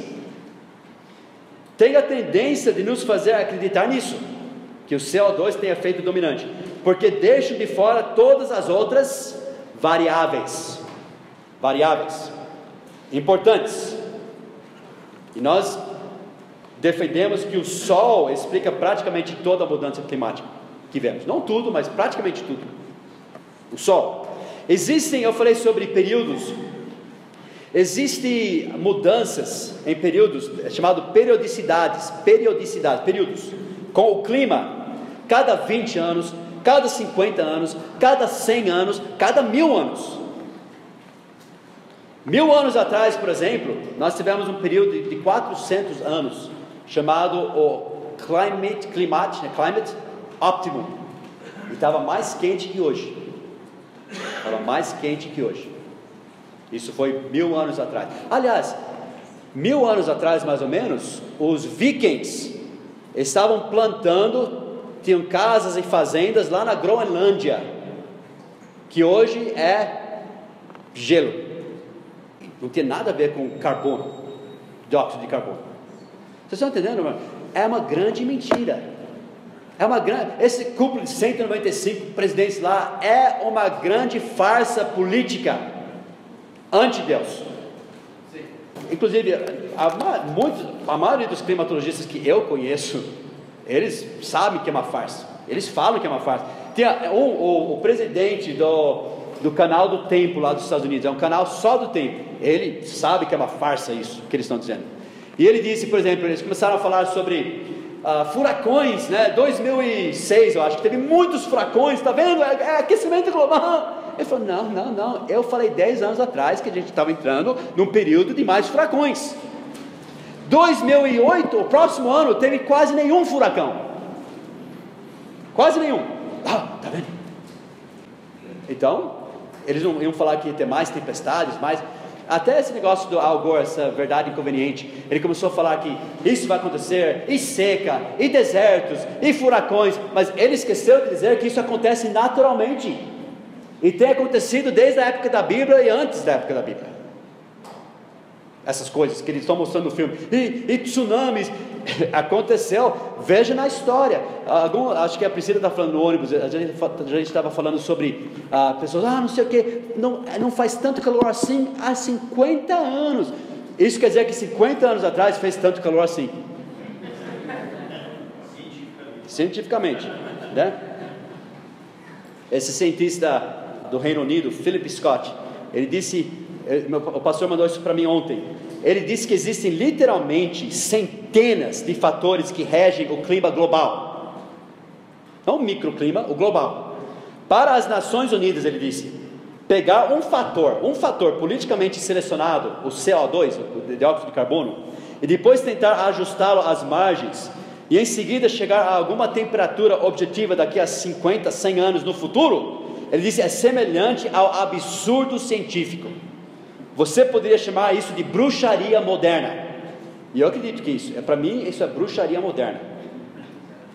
Eles criam os modelos deles, mas nesses modelos, eles não colocam, eles não sabem como que o El Ninho, a Laninha vão mudar o futuro. Eles deixam isso fora da equação, fora dos modelos.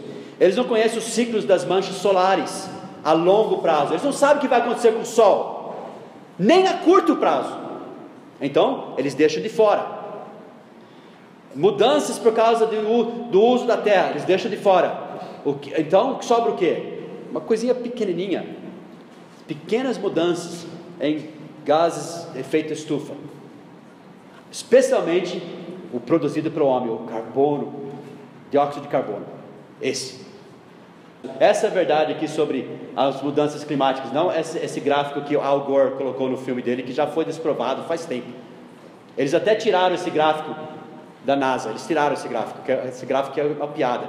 Oh, de repente, na era industrial, uh, subiu a temperatura. Isso foi mentira.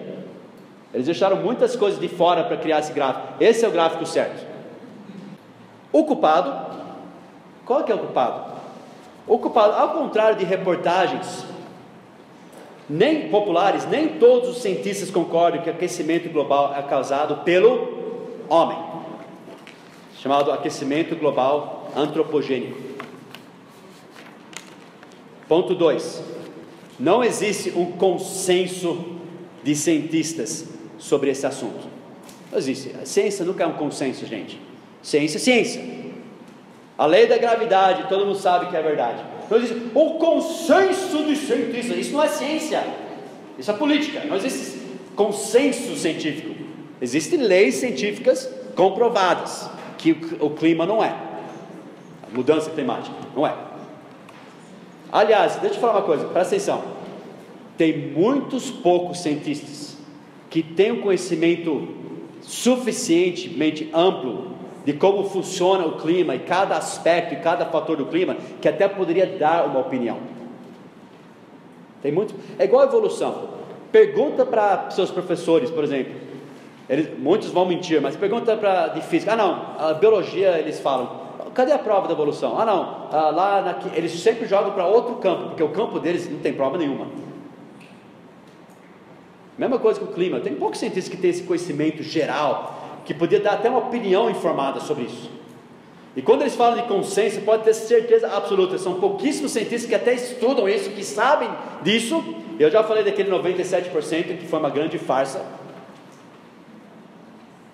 Quando eles falam de consenso mesmo, eles estão falando de uns, mais ou menos uns 2.500 cientistas do painel intergovernamental sobre mudanças climáticas, chamado IPCC, que pertence aqui à organização, à ONU, Nações Unidas, que é uma, uma farsa, uma piada, Nações Unidas, é pura política anti-Deus, anti-Israel, não resolveu nenhum problema no mundo, mas agora eles nos salvaram da destruição.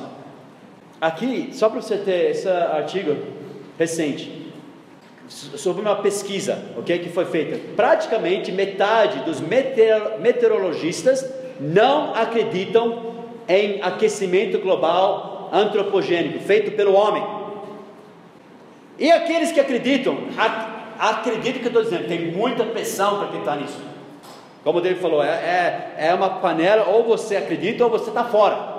Esse mesmo artigo disse que essa mesma pesquisa descobriu que desses cientistas que diziam uh, que era aquecimento global, uh, eles tinham, a grande maioria, visões políticas, ao ponto de vista políticas de esquerda. Faz sentido. Marca esses nomes, depois procura no YouTube, para a gente não perder tempo aqui. Luiz Carlos Molion. Luiz Carlos Molion. Molion, M-O-L-I-O-N. Ele é o meteorologista brasileiro professor e pesquisador da Universidade Federal de Alagoas. E tem muitas coisas. Ele, ele é, tem doutorado, pós-doutorado na, área de, de meteorologia, de clima. Procure o que ele diz. Muito interessante. Outro, coloca aí também, coloca esse nome. Ricardo Augusto Felício. Ricardo Augusto Felício. Esses são do Brasil. Ele é, ah, ele é o professor de de climatologia da USP, mas tem muitas outras coisas sobre ele. Tem muitos, aqui no Brasil. Efeito do aquecimento global. Primeiro que se fosse ter aquecimento global, irmãos, não vai ser de um dia para o outro. De repente a gente dormiu amanhã, oh! pelo menos nós temos 200 a 2 mil anos para a gente ajustar um pouco, né? Hã? Dois mil anos dá para a gente criar um barco, alguma coisa para sair nadando, não dá? Veneza, eles falam tanto para ir em Veneza, tem É, Veneza, a gente, Veneza está cheia de água, a gente sai de gondolas por aí. Gôndolas. Não é tão rápido assim. Aliás, é bem lento, né? Mas eles colocam o Al, Al Gore, ele mostrou coisas do filme dele, que isso também você não, já foi ultrapassado, mas água subindo na, em Nova York, destruindo cidades e, e tudo mais. Por isso que eu falei, Elevação à altura do mar, nós não preocupamos, preocupamos muito com isso, porque o mar, a altura do mar, eu tenho um artigo, se alguém quiser, eu tenho um artigo bem técnico, umas cinco páginas sobre isso. A altura do mar não entra na nossa discussão. Porque o que faria o, mar levantar ou descer seria vários fatores, inclusive aquecimento. O que nos interessa é o que causa aquecimento, porque o mar, nós não teremos controle sobre o mar se a gente não tem controle sobre aquecimento. Então, jogar o mar nessa equação não significa nada. Está entendendo? O mar, o mar. Ok, mas o que, que vai mudar? Como que você vai controlar a altura do mar? Nós acabamos de ler em Jó que Deus controla isso, inclusive. Sim. Hã? Mas o que nos interessa é o aquecimento global. É o homem ou não é? Ao mar, isso que eles falam do mar também não é verdade. Isso é outra história, mas nós nem, nem vamos concentrar nisso, que não tem nada a ver. Só teria a ver se a gente pudesse falar realmente, nós estamos aquecendo o universo, a Terra, o globo, e o mar vai subir por causa disso, mas nós nem sabemos por que está aquecendo, ou não está aquecendo agora. O que é interessante é que esse suposto aquecimento, não, essa suposta pausa de 18 anos, não foi previsto em nenhum modelo. Isso que é interessante. Muitos cientistas temem que uma era do gelo ou aquecimento global irá causar grandes desgraças. Esse filme dele, ele mostrou terremotos, ele mostrou ah, enchentes. Isso acontece naturalmente. Aliás, Jesus não falou que até o fim vamos ter terremotos, vamos ter grandes desastres. Jesus falou que isso ia acontecer. Muitos cientistas temem que uma era vai causar grandes desastres. Porém, outros veem, veja só, benefícios. Quem é, quem somos nós para dizer se alguma coisa vai ser benéfica ou ruim? Aliás, falando sobre a fome no mundo, o que vocês acham que resolveria mais a fome no mundo? Mais calor, que, que significa lá em Canadá, lá nos Estados Unidos, eles podiam plantar o ano todo, por exemplo, eles só podem plantar uma parte do tempo do, do, ano, porque o resto é muito frio, gelo, com mais plantação, mais comida, hã? ou frio. O que, que salvaria mais vidas? Mais calor, sem dúvida. É comprovado que mais calor seria mais benéfico para nós do que mais frio. O que matou os colonos americanos, muitos, grande maioria, porque eles, eles pararam mais alto, eles queriam parar mais baixo, era mais O frio matou. Aliás, sabe o que mata mais pessoas hoje, inclusive nos Estados Unidos, que mais mata pessoas? O frio. No inverno, pessoas morrem de frio. Pessoas que não têm muito dinheiro para aquecer a casa, principalmente pessoas mais velhas, eles desligam o calor, porque é muito, muito caro. E muitos, estou falando de milhares, morrem por ano de frio. Frio é muito mais difícil conviver do que o calor. Você acredita que Obama disse que a causa do terrorismo é o aquecimento global? Porque lá está muito quente, eles querem ir para lugares mais frios. Eu não estou brincando, eu não estou brincando, gente. Ele falou essas, é, ele falou isso. Não exatamente essas palavras, não foi isso que ele falou. Fala uma coisa, esses árabes só surgiram agora, esses dias? Hã? É, é, essa luta entre Israel e os muçulmanos aconteceu agora só, né? Que doideira, isso, isso é uma loucura. Efeito, qual é o efeito? Tem, pode ter muito, pode salvar vidas. Certas áreas vão ficar mais habitáveis. Nem todos, ah, ponto 3, nem todos os efeitos são positivos, mas nem todos são negativos. Nós, como crentes, temos que ser balanceados, irmão. Nós temos que ver. Eu não sei se seria benéfico ou não. Ou tem coisas boas, tem coisas ruins. Pesquisas importantes têm mostrado que, no geral, aquecimento tem sido positivo. No geral. Quatro, todas as ciências são números. Ursos polares, esses apareceram na, naquela verdade inconveniente. Irmãos, nós como salvos, como o pastor disse, nós somos defensores sempre da verdade, não, não de manipulações. É, pessoas falam que nós somos, nós temos lavagem cerebral, gente. Eles têm lavagem cerebral. Sim. Quando você conhece a palavra de Deus, você é livre. Verdadeiramente livre. Sabia a, a, os ursos polares? Meu tio falou isso uns oito anos atrás, quando estava aqui. Alguém perguntou para ele sobre aquecimento global, oito anos atrás. E ele falou: Sabe aquele. Tem uma, uma foto tão triste de um urso polar, estava flutuando numa, um iceberg, lá no, ele ia morrer. E esse, essa foto causou grande alvoroço, né? Ah, coitado. Comprovado, aquele urso polar nadou até aquela criar iceberg. Ele, os ursos polares nadam. Ele nadou lá para comer. Inclusive, quando Os anos que mais cresceram ursos polares foram os anos que tiver, tiveram mais calor, porque surgiram mais, ah, eles comem focas e coisas assim. Quando é muito frio, congelam, nem parece focas, eles morrem de fome, os ursos polares. Hoje tem três vezes mais ursos polares do que nos últimos 40 anos. Eles, eles cresceram em três vezes os ursos polares. Gente, tudo é números. Os números, toda a ciência são números, disse Lord Kelvin. Dois, eu falei, 2005 teve a estação de furacões que quebrou recordes. É o, é o aquecimento global. Eu falei a data errada. Mas 2006, 2006 foi abaixo do normal. Os números. Então, os modelos, tudo que nós estamos vendo, gente, não são os números, não são as medições, são os modelos, são os computadores que eles colocaram. Isso, coloque isso na cabeça. Não são, não é ciência que eles estão nos dando, é modelos. Lembre-se, modelos são baseados em pressupostos, em cosmovisão.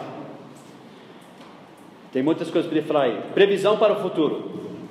Lembre-se, sempre é bem para o futuro bem para o futuro. Só para você ver, ah, essa previsão do IPCC que eu falei, ah, painel intergovernamental para controle do clima, né, climático. Ah, essas, 1980, eles falaram que ia subir o mar em seis pés, que é em centímetros seria o que, gente? Ah, seis pés seria um, um metro e 80 centímetros mais ou menos. Em 2000 eles mudaram a previsão, a previsão. Eles nem preveem o passado. Como que eles vão conseguir prever o futuro? Hã? Nem o passado eles acertam. Aqui em 2000, não, vai subir dois pés. Que seria mais ou menos 60 centímetros. Em 2007, não, um pé. Vai subir em 30 centímetros. Nos próximos 100 anos. O ano que vem, qual que vai ser a previsão? Depende, depende do modelo deles. É menos que isso agora. É menos que isso agora. É menos, agora é menos. Até nessa conversa lá. Desde 1880, que era o final, lembra, da pequena idade do gelo, o aumento de temperatura, o aumento de temperatura, ao contrário que aquela casa do globo lá, eles pegaram uma medida, essa temperatura aqui eu vi em vários lugares, a Globo colocou quase um grau, eles, não sei de onde pegaram aquele número, mas isso é o que eu vi em muitos lugares, mesmo assim é pouco, mas esse foi o quanto a, a temperatura aumentou desde 1880 pontos uh, ah, 0,667 graus centígrados, nem, nem, um pouco mais que meio grau, desde 1880, e tem razões. Né? Eu falei do sol, falei das variações da, da radiação solar. A maioria desse aquecimento é por processos naturais. Esse aquecimento começou antes da, da era industrial. Eles sabem disso. E isso pode ser demonstrado por ler registros do passado. Táticas do medo. Eu vou passar rapidinho aqui, irmãos. Vocês têm que acreditar. Esse homem é procurado. Ele vai sair, ele, esse que vai sair com uma, um filme. É o Josias. É, pastor Josias. ele vai, pastor Josias está sendo procurado por causa disso. Ele, ele está saindo com o filme em Paris essa semana. E tem pessoas protestando na frente, né? criando grande alvoroço. Eu vou assistir depois. Inclusive, se alguém quiser assistir o documentário, eu tenho dois que, em português, tem legenda em português. Se quiser assistir o do BBN, eu mando para vocês. Mas a ciência por trás, esse Sierra Club, lembra que nós, nós vimos semana passada? A ciência por trás do aquecimento global não deve ser colocada em debate. Acabou. Quer dizer, é uma hipótese, modelos que eles colocam no computador e não pode discutir. Isso não é ciência. Isso não é ciência. Quem não concorda com a corrente dominante é chamado de negador de, de mudanças climáticas. É igual na época do Hitler, né? Nós somos negadores. Hã? Exato, é, nós, é, é, toda essa conotação, eles, eles falam, ah, vocês são negadores, né? Com todas as insinuações do Holocausto, né? Mas de fato, nós negamos Mudanças climáticas, gente, nós negamos mudanças climáticas? Até isso, você que nega mudanças climáticas. Não, nós falamos sim, existem muitas mudanças climáticas. Eles falam que quer destruir o meio ambiente também. Ah, eles falam, você quer destruir o meio ambiente? Sim! Quero acabar com o meio ambiente, quero acabar com esse mundo. É, isso que ele, se você fala, bem, gente, não é bem assim. Você quer acabar com o planeta? Não! Então, fala, dê seu dinheiro, né? vamos, não, vamos voltar para a idade da pedra, daí ninguém usa carro mais. Tá bom, a bicicleta para o seu trabalho. É isso que eles estão fazendo com a gente. É isso que eles estão fazendo. Porque sabe o que eles fazem? Esse, ah, vou, vou falar aquele. Ah, tem muitos artigos que eu podia ler. Não vou ler agora. As causas. Esse é Evo Morales, presidente da Bolívia. As causas profundas do aquecimento global não são tratadas como deveriam. Ah, ele está tão preocupado. A origem do aquecimento global assenta-se no capitalismo. Se pudéssemos acabar com o capitalismo, então teríamos uma solução. Esse Dark Winter escreveu sobre um livro sobre esse, esse, assunto. A devoção do IPCC e do governo dos Estados Unidos à teoria das mudanças climáticas dos gases efeito estufa é particularmente problemática devido à teoria estar se mostrando uma falha abjeta de proporções históricas. Quer dizer, as teorias deles, as hipóteses, não é teoria, é hipóteses, porque são modelos. Eles foram comprovados errados já, vez após vez, e continuam sendo provados. Infelizmente, através dos e-mails do ClimateGate, esse que eu falei que eles estavam manipulando dados, e muitas outras revelações de improbabilidade científica, agora sabemos que a ciência estabelecida nunca foi sobre ciência em primeiro lugar. Agora, você é chamado de negador. Esse uh, Ricardo Felício que eu falei, se procurar o nome dele, eu vi uma entrevista, o Marcos me mandou uma entrevista com ele. Eles perguntaram: por ser uma minoria nessa questão ambiental, já pensou que pode estar errado? Por ser uma minoria nessa questão ambiental, já pensou que pode estar errado? Ele disse: exatamente por sofrer todas as sanções e perseguições possíveis e imagináveis, dentro e fora do trabalho, tenho absoluta certeza de estar correto. Ainda mais quando toda essa turma evoca o princípio de precaução. A minha certeza é plena. Quer dizer que sem certeza científica de nada, precisamos pagar uma conta sobre clima e ambiente? E se tivéssemos a certeza, também pagaríamos. Para que a ciência, se todas as decisões já foram tomadas? Está entendendo? Ele falou assim: ele tem plena certeza que ele está certo, pela reação das pessoas, pela forma que eles atacam ele. Porque daí, quando você prova que não tem nenhuma prova científica, eles falam: é, mas não custa nada a gente tomar cuidado, né? E se? E se for? E se for, então vamos mudar a economia de países para e se for? Quando nós nem cremos que é?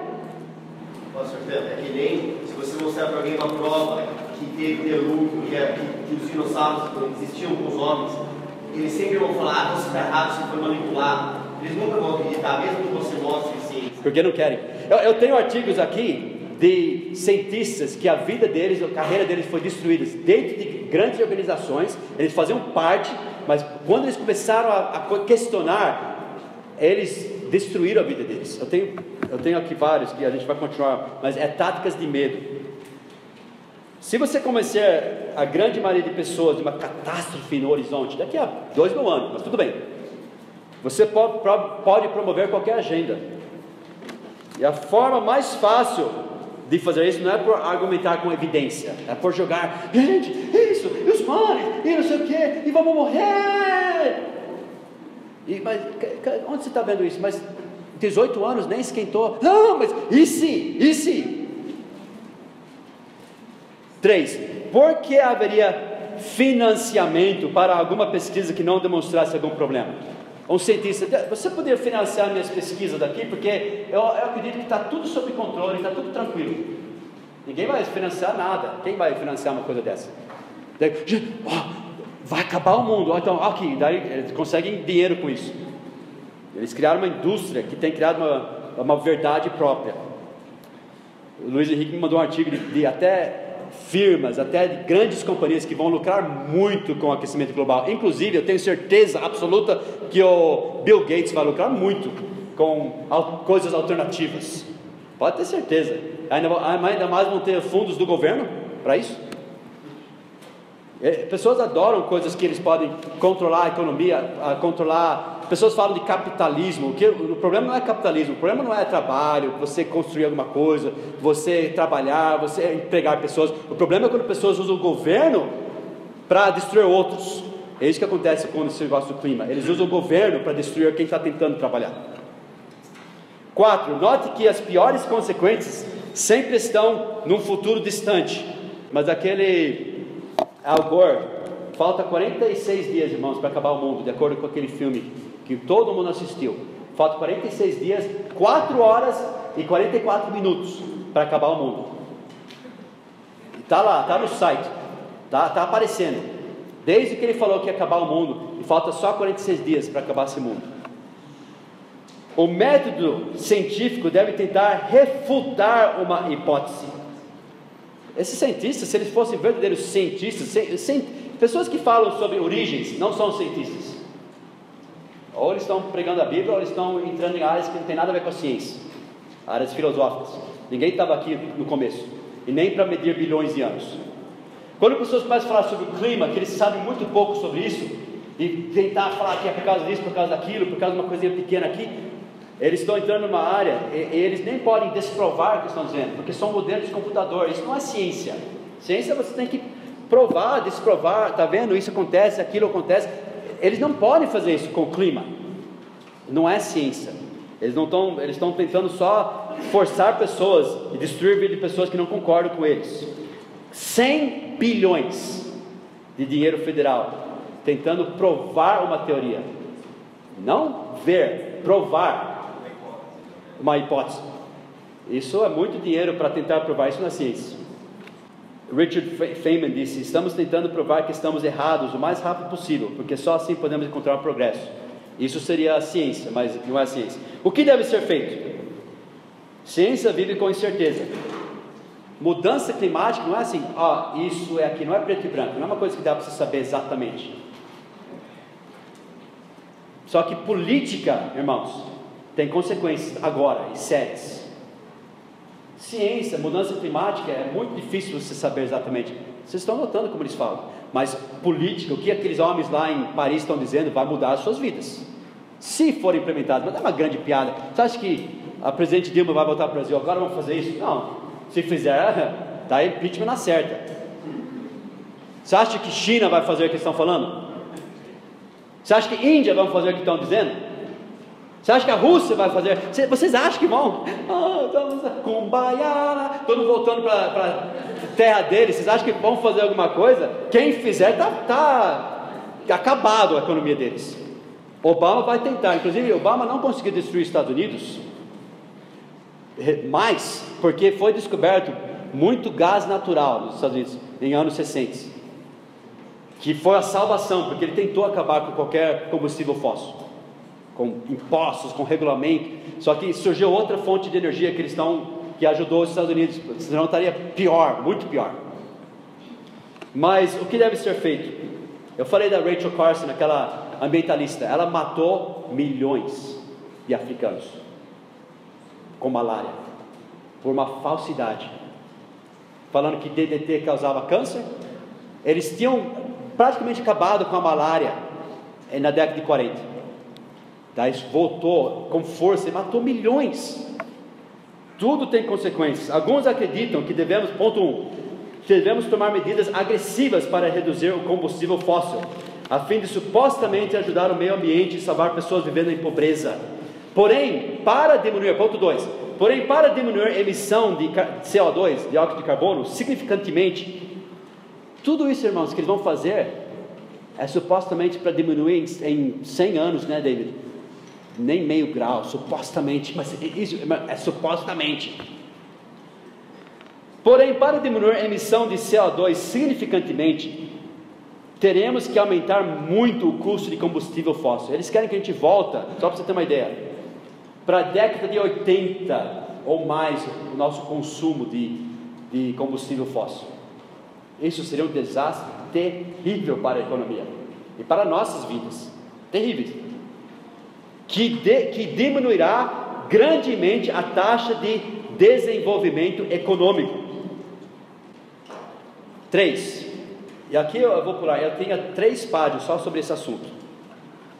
Nós acreditamos que estamos sacrificando os pobres no altar do ambientalismo radical. Nós acreditamos que estamos sacrificando os pobres no altar do ambientalismo radical, não só do Brasil. Na África. Sabe o que, sabe o que salvaria milhares e milhões de vidas na África? Tecnologia. Combustível barato. Muitos estão morrendo, por exemplo, queimando árvores que nem é bom ficar queimando tanta árvore. Seria melhor ter outros combustíveis mais baratos. Ah, queimando esterco, problemas respiratórios. Milhões de africanos. E sabe por que eles não podem desenvolver mais tecnologia? Porque por causa de, desse clima global contra esse progresso da tecnologia. E quem sofre? Pessoas. Podia salvar milhões de vidas. Eles precisam de combustível fácil, barato. Mas até, sabe aquele, oh não, vamos criar. Uh, você sabe o que mais mata pessoas no mundo? Fome. Daí, em vez de usar petróleo, em vez de usar carvão, porque os ambientalistas estão contra, né? O que, que estamos usando? Milho, comida para fazer combustível. Estamos queimando comida de pessoas quando pessoas estão morrendo de fome. Tudo tem consequências. Eu poderia falar muito sobre isso. A melhor coisa que podia fazer, sabe? A melhor coisa para esses países em pobreza, sabe o que poderia ajudar eles se eles não tivessem governos tão corruptos também? Eles desenvolverem tecnologicamente, na indústria e financeiramente. Se eles tivessem mercado livre, se eles tivessem ah, ah, chances de crescer, se eles tivessem como fala mercado livre, né? livre iniciativa, se eles tivessem isso e pudessem, fossem permitidos, tirando da pobreza, aliás, se você tira pessoas da pobreza, eles têm mais chance de sobreviver até se tiver mudanças climáticas. Os países que mais cuidam do ambiente são países ricos. O Diego é prova disso. Os Estados Unidos, ele falou que a professora dele mentiu, ele não viu poluição nos Estados Unidos. Gente, não existe rio sujo lá. Nós passamos pelo segundo, terceiro rio mais amplo, maior dos Estados Unidos, o rio Susquehanna. Você pode nadar, pescar lá. Nova York, uma das maiores cidades do mundo, pessoas estão pescando e andando de jet ski. Na, na Bahia, tudo, está limpo. Árvores para todo lugar. Verde, como o Diego falou que nunca viu tanto verde na vida dele. É mentira. Então, oh, Unidos estão destruindo o mundo. Não, não. Por exemplo, eu, eu, sou, eu sou contra destruir o meio ambiente. Tipo, jogar esgoto no rio. Eu sou contra isso. E poluir. Tem poluentes. Carbono não é. Energia que vai melhorar a vida das pessoas não é. Ah, aliás, eu falei, vocês brasileiros estão destruindo o mundo por fazer seus churrascos, queimando carvão, vacas fazendo vocês sabem o que, né? E se nós fizéssemos tudo isso, o Obama ele quer reduzir a emissão de CO2 para abaixo do que tínhamos em, eu falei, 1990, para baixo disso, até 55% abaixo do que tínhamos em 1990. Sabe o que isso faria se fosse feito o que ele quer fazer? Mas muitos não vão permitir lá. Sabe o que aconteceria? Destruiria grande parte da nossa economia lá. E o Brasil também, o Brasil, irmãos, precisa de, de economia, precisa de, de produzir, não cortar 50% de 1990. E a pergunta é: adiantaria? Mesmo se cortassem todas as indústrias, adiantaria? Mudaria o clima? Nós não sabemos. Eu acho que não. Eu falei, o que eu acredito que é mais o sol que está fazendo. Variação no campos eletromagnéticos, o Sol é o maior fator. Todo mundo quer ser um bom cidadão, né? Só que nós não podemos ser pressionados por medo, explorados por falta de conhecimento da nossa parte. Eu, eu poderia falar muito sobre como pobres sofrem com essas, com essas medidas. Quatro, crentes devem ser gratos pelas grandes bênçãos das descobertas dos últimos séculos e pela tecnologia desenvolvida. Ela nos dá a capacidade de ajudar a vida humana. As coisas eram muito mais difíceis no passado, gente, muito mais difíceis. Tem muitas coisas que eu poderia dizer aqui. E eu falei, mesmo se nós soubéssemos ou não soubéssemos que o aumento de CO2 está causando aquecimento global, nós devemos fazer alguma coisa para pará-lo, porque e se, e se, daqui a 200 anos? O problema é que se nós colocarmos essas medidas hoje, vai matar pessoas. Hoje, vai matar pessoas. Até de frio nos Estados Unidos. Já morrem muitas pessoas durante o inverno nos Estados Unidos. Você, você faz ficar mais caro o combustível fóssil, por exemplo, o carvão. Pessoas não, não podem aquecer as casas, eles desligam o aquecedor durante o inverno e morrem. E muito mais morreriam. E mais, geralmente são as pessoas mais pobres. Não o Al Gore, que acabou de comprar uma mansão na praia. Não o, o Bill Gates. O próprio Obama faz viagem direto, jogar golfe, vai de avião. E tudo isso, ah, o que eles produziram de gás carbônico para chegar nessa cúpula lá em, em Paris, eu esqueci, seria cidades por anos de, de, de, que, eles, que eles gastaram. O Al Gore que fez esse filme, ele voa num jato particular por todo o mundo. O que cada jato é 10 vezes mais aquele jato emite de gás carbônico do que, que um avião comercial. Hipócritas, eles são grandes hipócritas. Não devemos, todas essas medidas que eles estão propondo, bilhões de dólares, euros por ano, para diminuir em 0,005 graus Celsius. Coisas assim absurdas, que eles nem sabem se é verdade. Não devemos sacrificar a vida de pessoas por algo que nem sabemos se é verdade. Ok? Porque qual é a perspectiva bíblica? 1 Tessalonicenses 5, 21. Examinai tudo, retende o bem. Nós temos que ter uma visão bíblica, irmãos. Gênesis 1 e 28. Vamos começar, terminar com esse versículo bíblico, Gênesis. Gênesis 1 e 28. E Deus os abençoou, e Deus lhes disse o que? Frutificai. Gênesis 1 e 28. E multiplicai-vos, e enchei a terra, e sujeitai-a, e dominai sobre os peixes do mar, e sobre as aves do céu, e sobre todo o animal que se move sobre a terra. O homem deve fazer o que? Frutificar multiplicar, encher a terra. Deus deu essa, essa ordem para Adão e Eva, você não precisa fazer isso sozinho, ok? Mas, e sujeitai-a, e veja aqui, e dominai, dominai, essa é uma palavra muito forte, dominai sobre as aves, etc, etc. Você acha que os ambientalistas gostam disso? Você deve dominar sobre os animais e sobre a criação? E a todo animal e a terra, etc ah, e todo animal da terra, e toda ave do céu, e todo réptil da terra em que há alma vivente, toda a erva verde será para o quê? Mantimento, e assim foi. Quem que é a coroa da criação de Deus? O homem. Tudo foi criado para o homem. Então quer dizer que devemos destruir? Não. Mas não é como os ambientalistas estão dizendo. O climatologista falou que onde esse movimento começou primeiro aparecimento de, de que o homem influencia a natureza foi na Grécia Antiga. Que, que tem relatos que eles falam que as podiam.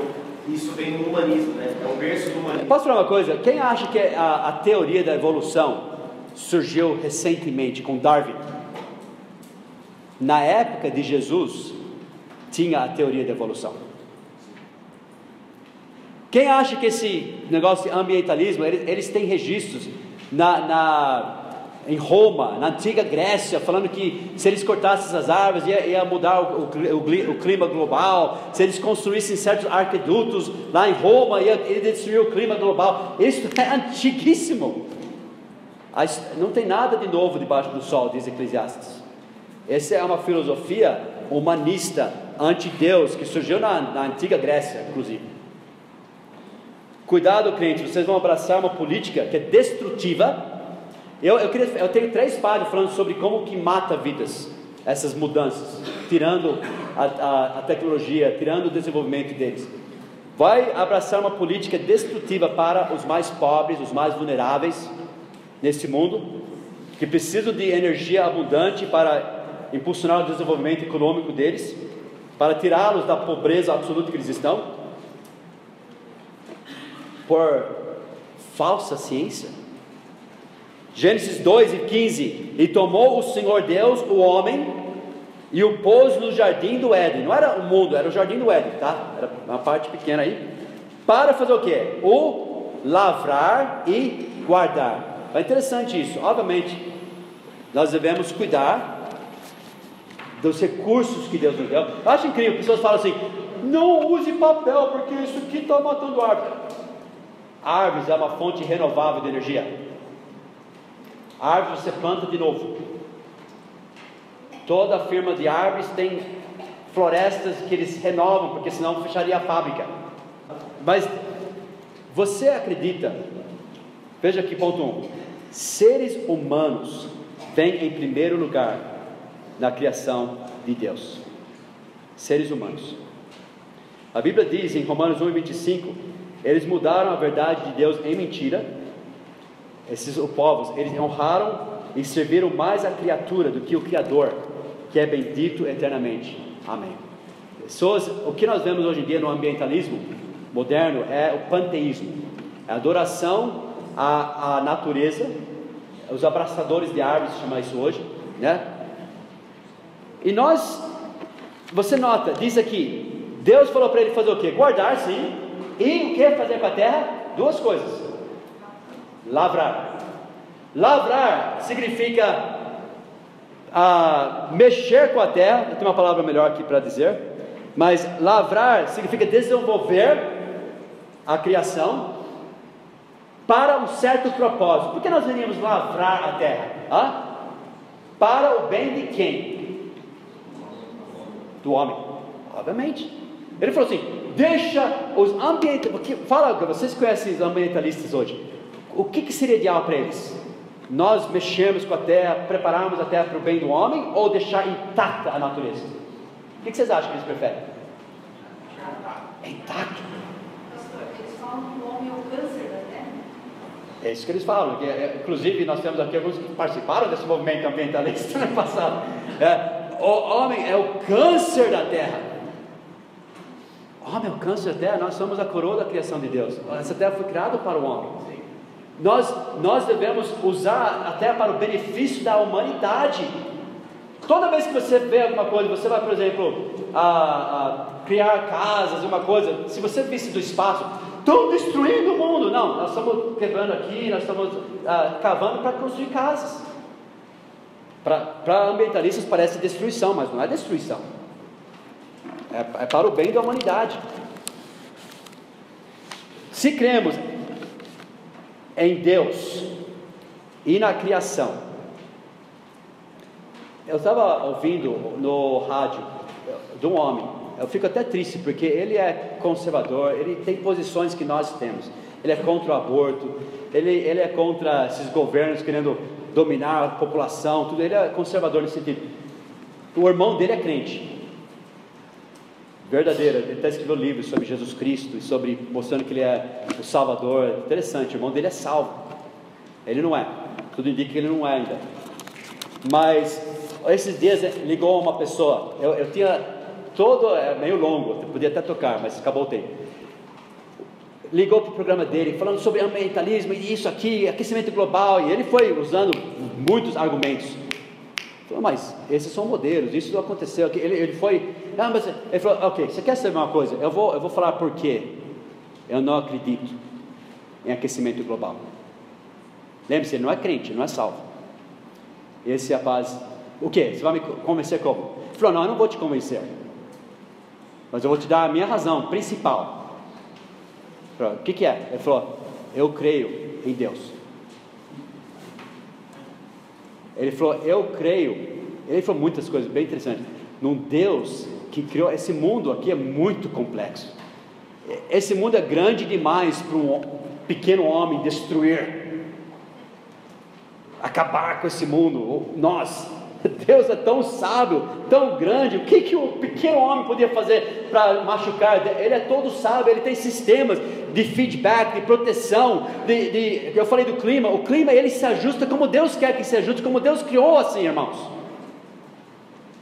Não tem nada que nós podemos fazer aqui, oh, destruímos a criação de Deus. Deus é maior do que isso, gente. Se esse mundo fosse tão frágil assim, já éramos. Veja aqui: se cremos em Deus e na criação, nós presumimos que este arquiteto do universo criou um mundo robusto, não frágil. Se nós crescêssemos na robusto, não frágil. Se nós crescêssemos na evolução, nós acreditaríamos que tudo é acaso, tudo é sem querer, tudo é por, sei lá, seleção natural. O homem apareceu aqui está destruindo, o homem é o câncer que está destruindo esse mundo, mas nós não acreditamos nisso. Nós acreditamos no Criador, nós acreditamos no mundo. Abre sua Bíblia para Gênesis 8, 22. Gênesis 8, 22. Enquanto, leia comigo, irmãos. Gênesis 8, 22. Enquanto a terra durar, sementeira e cega, e frio e calor, e verão e inverno, e dia e noite, não cessarão. E não é porque Obama nos salvou, é porque Deus prometeu. Você sabe como vai acabar esse mundo? Esse vai ser o último que a gente vai ler mesmo. 2 Pedro 3. 2 Pedro 3 e 11. Havendo, pois, de perecer todas essas coisas, como que o mundo vai acabar em 2 Pedro 3? Fogo, um grande estrondo. As part... Os átomos vão se separar, vai ser, uma... vai ser uma explosão nuclear, mas não do homem, de Deus. Vai ser dissolvido toda essa terra, vai acabar com fogo, vai acabar com a, a, uma grande bomba nuclear de Deus. É, é assim que vai acabar esse mundo, irmãos. Tudo que você tem aqui vai explodir um dia, vai queimar. Não tem nada a ver com aquecimento global. Versículo 11: Havendo, pois, de perecer todas essas coisas, que pessoas vos convém ser em santo trato e piedade, aguardando e apressando-vos para a vinda do dia de Deus, em que os céus em fogo se desfarão e os elementos, está falando de átomos aqui, se ardendo, se fundirão. Isso é ciência atômica aqui na Bíblia, antes de existir na, na ciência, tá? Vós, portanto, versículo 17: Vós, portanto, amados, sabendo isso de antemão, guardai-vos de que, pelo engano dos homens abomináveis, sejais juntamente arrebatados e descaiais da vossa firmeza. Antes, crescei na graça e no conhecimento de nosso Senhor e Salvador Jesus Cristo. A Ele seja dada a glória, assim agora como no dia da eternidade. Amém. Esse mundo precisa, não é essa cúpula lá em, lá em Paris, está precisando de nós pregar por todo o mundo que Deus amou o mundo de tal maneira que deu seu Filho unigênito. Isso que eles precisam. Só um versículo que a antecipação me mostrou agora, acho interessante. 1 Timóteo 6 e 20. Ó Timóteo, guarda o depósito que te foi confiado, tendo horror aos clamores vãos e profanos e às oposições da falsamente chamada ciência. Exatamente. Tudo isso que nós vimos hoje, gente, é, é os horrores da falsamente chamada ciência. E Paulo, Espírito Santo, profanos. E Paulo, e Paulo, nós temos instruções na Bíblia de se opor a isso e não aceitar, não engolir. Vamos orar.